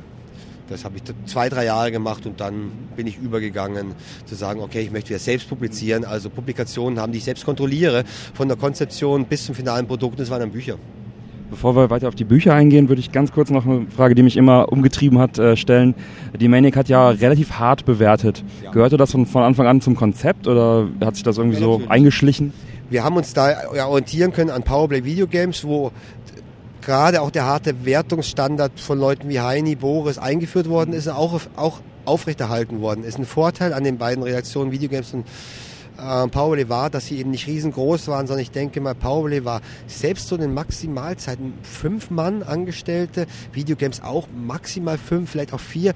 Das ist sehr wichtig, um eine Wertungskonsistenz und Kontinuität Kontinuität aufzubauen. Und es war auch was, was wir natürlich bei jedem neuen Mann, der wurde gebrieft und die Wertungen wurden auch richtig hart ausdiskutiert. Das heißt, wir haben eine Wertungskonferenz gehabt, wo jeder die Wertung auch vor allen anderen rechtfertigen musste. War hochinteressant, war sehr wichtig und ich glaube im Nachhinein, oder damals haben, sie auch, haben wir es auch schon gesehen, aber auch noch im Nachhinein, dass das natürlich wirklich wichtig war, weil wir auch nicht nachgegeben haben. Nachteil der ganzen Sache war, wir haben uns auf der anderen Seite sehr gut verstanden mit der Industrie, waren sehr industrienah, das bringt natürlich gewisse Probleme mit sich. Da bin ich froh, dass keiner von uns, das trifft auf mich zu, aber auch die Leute, die mich angestellt haben und die Leute, die ich dann selbst angestellt habe, dass wir niemals eigentlich nachgegeben haben. Klar gab es da meinen Pressesprecher, ein besonders guter Kumpel und Freund, weil der gemeint hat, hey komm, das ist wichtig, da brauche ich die drei Prozent mehr. Und ganz, ganz wichtig, da haben wir keiner von uns jemals nachgegeben. Natürlich hätten wir da einmal angefangen auch wenn dieser Pressesprecher, dem wir den Bonus gegeben hätten, uns dankbar gewesen wäre, selbst der hätte ja die Achtung in der Zukunft von uns verloren. Wäre mir klar gewesen, die sind alle nichts mehr wert, die Wertung. Und das, was wir es nie gemacht haben, war das Hieb- und Stichfest. Wir hatten bis zuletzt ein gutes Gewissen und konnten auch vor Geschäftsführung Konami Virgin, die hat eigentlich auch gute Gründe, haben wir super verstanden mit denen, das auch vertreten. Also gute Frage. Ich denke, die Wertung, was ja heutzutage eigentlich nicht mehr so wichtig ist und auch, sagen wir, in den letzten 10, 10, 15 Jahren von heute gedacht, immer mehr verflacht ist, weil wenn es 20 Zeitungen gibt, die alle verschiedene Wertungssysteme haben, die Redakteure wiederum nur ein Vierteljahr werten, bevor sie einen anderen Job machen, das ist dann einfach Kuddelmuddel. Führt dazu, glaube ich, wenn ich es richtig erinnere, dass die letzten Zeitungen, die werten, haben alle Wertungen zwischen, das fängt bei 75 an, hört bei 90 auf, bei, weißt du ja, bei uns war das wirklich selten natürlich ein 20er oder ein 35er. Hat dann uns auch Anzeige gekostet, wenn die Firma das kassiert hat, aber ganz selten auch ein 85er, ein 87er und ein 93er. Ich erinnere mich an äh, Gespräche auf dem Schulhof, da hieß es, hey, das Spiel hat 70 Prozent bekommen, aber in der Maniac, schau es dir mal an. Also äh, das wurde schon auch verstanden, glaube ich. Wobei ich auch denke, dass unsere Nachfolger in der Videogames das ähnlich gehalten haben. Ich habe die nicht mehr so stark verfolgt, hatte aber auch das Gefühl, dass die eben auch ihre Wertung strenger gehalten haben, so dass wir eigentlich eine angenehme haben Mitte der 90er Jahre, dass die Zeitungen noch wahrscheinlich geprägt von Powerplay alle für eine kurze Zeit äh, die Stränge gehalten haben. Ich denke, wir haben es durchgehalten. Andere haben natürlich in dem Moment, wo es wirtschaftlich schwieriger war, verkauft einfach ihre Inhalte auch und ihre Prozente. Leider, ja. Ja, okay, kommen wir mal zu den Büchern. Ähm, warum, warum Gameplan-Bücher? Also wie kam es dazu? Generell natürlich ähnlich wie bei den Zeitschriften damals. Als Heinrich oder Boris die, so eine Sache wie Powerplay gegründet haben, ging es ja auch darum, eine Zeitung zu machen, die man selbst lesen möchte. Ähm, und auch also, als die Hefte erfolgreich waren, klar haben wir sie für, auch für den Massenmarkt umgemacht, aber immer bis zuletzt genau die, die wir, wir machen wollten. Die ähnliche Philosophie bei den Gameplan-Büchern. Ich hätte es nicht gemacht, zum Beispiel, wenn es wie in Japan, in Deutschland schon drei, vier Verlage gegeben hätte, die auch sehr gute Bücher haben. Dann hätte ich es nicht machen müssen. Sondern es war absolut eine Lücke in meinem Bücherregal. Ich habe es gerade erwähnt, Japan, die Japaner waren sehr weit vorne mit Büchern. Die Amis eigentlich auch nicht so interessant. Die Engländer, die sind jetzt natürlich an Deutschland vorbeigezogen. Und Deutschland damals wie heute gibt's, man krass gesagt, nichts qualitativ hochwertiges, was mir leicht gemacht hat. Ich hätte sie wahrscheinlich noch schwächer machen können, meine Bücher, die wären trotzdem die besten. Aber so, es war eine Lücke, die, die gefüllt werden musste. Ja. Und das Interesse ist natürlich, ich bin eigentlich ein allgemeiner Medienfreak. Du hättest fragen können, warum bin ich überhaupt damals bei Powerplay eingestiegen? Nicht, weil ich ein reiner Videospielfreak war, sondern auch ein ähnlicher Grund. Ich wäre auch, hätte auch für eine, für eine Film- oder Musikzeitung gerne geschrieben, weil ich einfach allgemein populäre Medien interessant fand. Aber da war der Bedarf nicht da. Da gab es zig andere gute Kritiker, viel bessere Leute als ich, viel erfahrenere Leute so wie Anfang der 90er bei den Videospielzeiten ich mich sehr wohl gefühlt habe, ich gemerkt habe, Moment mal, es gibt vielleicht drei, vier Redakteure, die so gut sind wie ich, war es dann bei den Büchern im Endeffekt auch. Also ich bin schon dahin gegangen, wo ich gesagt habe, da werde ich noch gebraucht, in anderen Branchen hätte man mich nicht gebraucht. Ja. Ja, ich erinnere mich, das äh, erste Gameplan-Buch, ein Standardwerk im Prinzip, äh, habe ich mir auch gekauft und schaue ich immer wieder rein, hole ich aus dem Regal. Äh, jetzt mittlerweile natürlich die, wie viel dritte Auflage, glaube ich, ne? Die fünfte deutsche und es gibt zwei, zwei englische noch. Ja. Und lustigerweise die, Let die letzte englische, die zweite, also Entschuldigung, das, das Buch gibt's gar nicht im Deutschen. Wir haben, glaube ich, 2.2 die erste Auflage gemacht, dann 2.5, den zweite, 2.9, 2.15 und eine englische Aufgabe 2.12. Das ist ein Buch, das es nur in Amerika gibt aus dem, was ich gesagt habe, ergibt sich auch gleichzeitig, wir haben natürlich die Bücher immer erweitert, also nicht nur verbessert wie, oder nach, gar nur nachgedruckt, sondern sowohl hinten erweitert, wir mussten ja die neuen Sachen abfangen, als auch dann immer wieder, wenn ich gesagt habe, ah, ich muss sowieso acht oder 16 Seiten mehr machen, auch von den alten Kapiteln, also erster Buchteil, das Buch ist chronologisch aufgebaut, immer wieder Systeme, die sagen wir, im ersten oder zweiten oder dritten Auflage gefehlt haben, haben wir nachträglich einige Kapitel gegeben, beispielsweise Sinclair QL als englischer Computer oder ein paar Jahre davor, Belly Estrocade, eine frühe Konsole, haben keine eigenen Kapitel in den ersten Büchern, haben sie mittlerweile, brauchen noch eigene Kapitel. Also das ist die Philosophie generell mache ich die neuen Auflagen natürlich, weil, weil die anderen vergriffen sind, ausverkauft sind. Das würde ich sie nicht machen, sonst würde ich bis zuletzt natürlich versuchen, die abzu, abzuverkaufen. Aber es stoßen, kommen dann immer zwei Sachen zusammen. Die Bücher sind weg und gleichzeitig hat sich, sagen wir, in vier, fünf Jahren genügend getan, um hinten zu erweitern. Und diese Gelegenheit nehme ich dann auch wahr und vorne zu sagen, ah, das Kapitel wollten wir schon immer mal machen so dass sich die Bücher eigentlich sowohl vorne als auch hinten erweitern über die Auflagen. Wann kam das erste und welches ist jetzt das neue, das aktuellste? 2002 kam das erste und das neue ist 2015, leider auch schon zwei Jahre alt. Trotzdem denke ich, dass in den nächsten ein, zwei Jahren dann noch keins kommt, sondern ich vermute eher, dass wir das jetzt nochmal eins zu eins nachdrucken, weil es jetzt wahrscheinlich vor Weihnachten auch vergriffen ist. Also 2015 ist das neueste und ich denke, das bleibt auch noch zwei oder drei Jahre. Das ist natürlich auf Art mit dem größten Seitenumfang. Ich glaube, da sind wir auf 264 Seiten und ich denke mal, das erste hat 140 oder so. Und äh, was kommt als nächstes? Zum einen natürlich das, was die Gameland-Leser wissen, arbeiten wir immer noch an dem dritten Buch einer Trilogie. Genau, wenn man sich das Programm anschaut. Wir haben ein Buch über Hardware, wir haben ein Buch über Spielemacher, wir haben ein Buch über Controller namens Joysticks. Was fehlt, ist das für mich Wichtigste, weil ich eigentlich auch kein Technikfreak bin, sondern eben ein Medienfreak. ein Buch über die Spiele. Und das ist extrem aufwendig. Daran arbeiten wir seit, seit Jahren. Was mir eigentlich jetzt auch keine so großen Kopfschmerzen macht, weil ich weiß, wenn es fertig ist, muss es einfach perfekt sein, wird es auch perfekt sein, wird es auch ein Standardwerk sein. Das Einzige, was, wofür ich mich entschuldige, ist auch, dass es immer noch nicht da ist, dass ich auch jetzt keinen Termin nennen kann. Positive Nachricht wäre, dass auf jeden Fall vor dem Soft ange angekündigten Softwarebuch ein anderes kommt, das fast fertig ist, vielleicht noch vor Weihnachten. Wir reden von 2017. Ich denke, dass ich noch einen Druckauftrag gebe, neben dem Nachdruck von dem Spielkonsolenbuch, ein ganz neues Buch noch drucke, das auch noch nicht angekündigt ist. Ja, sehr gut. Also ich habe keine Fragen mehr auf dem Zettel, aber vielleicht möchtest du ja noch irgendwas anderes loswerden. vielleicht zur Messe, zur Gamescom oder allgemein zum Retro-Stand. Ich möchte mich vor allem bedanken bei dir, Björn, ähm, für das Interview. Bei Messe ähm, habe ich also allgemein viel zu groß geworden. Ich war letztes Jahr drei Tage dort. Das war überhaupt die längste, der längste Gamescom-Aufenthalt und habe trotzdem nur ein Drittel gesehen.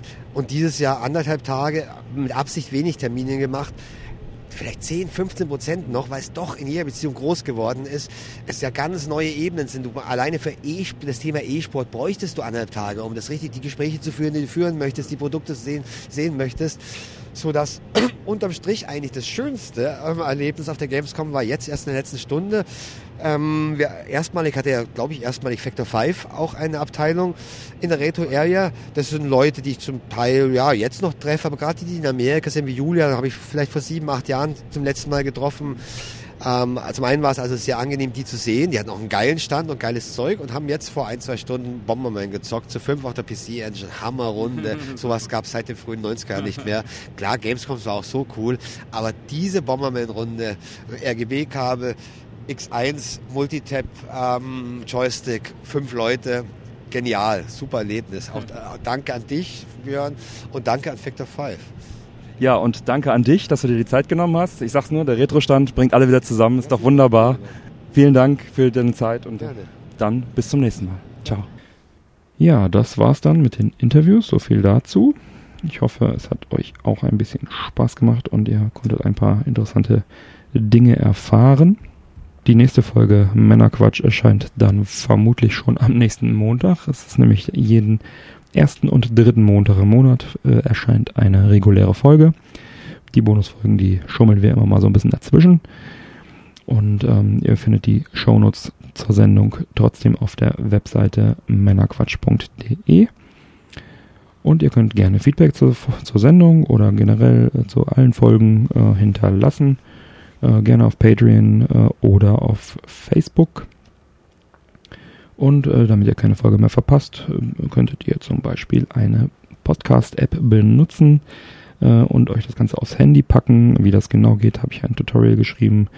Äh, findet ihr auch auf männerquatsch.de. Auf die ein oder andere Podcast-App werden wir die Tage nochmal eingehen. Ja, genau, da können wir euch nochmal ein paar empfehlen vielleicht.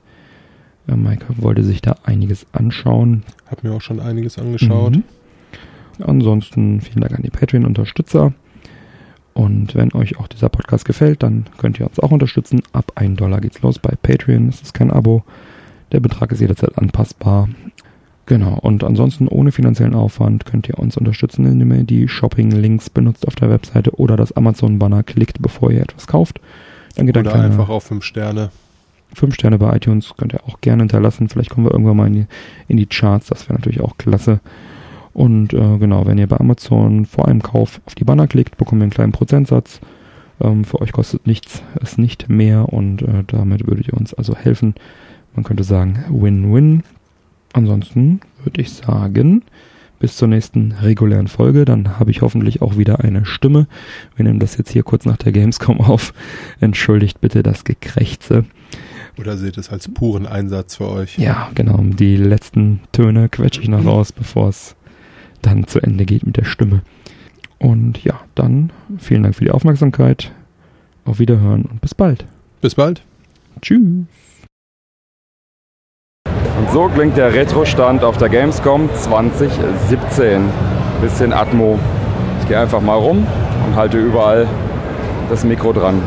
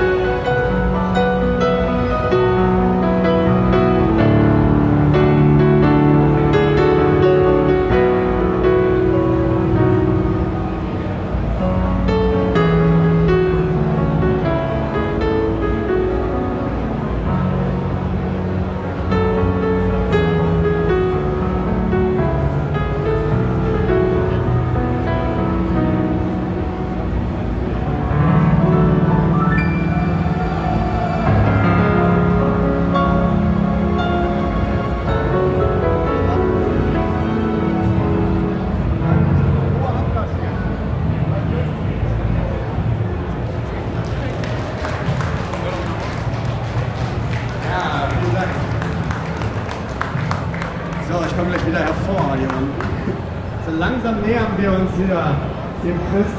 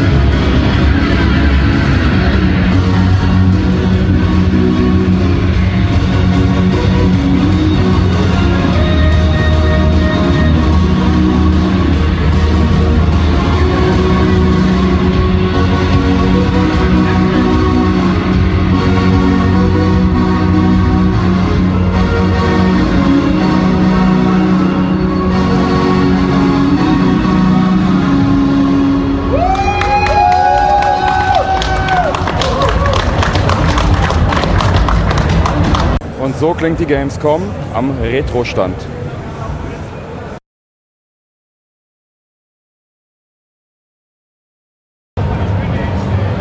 Und so klingt der Retro-Stand auf der Gamescom 2070. 17.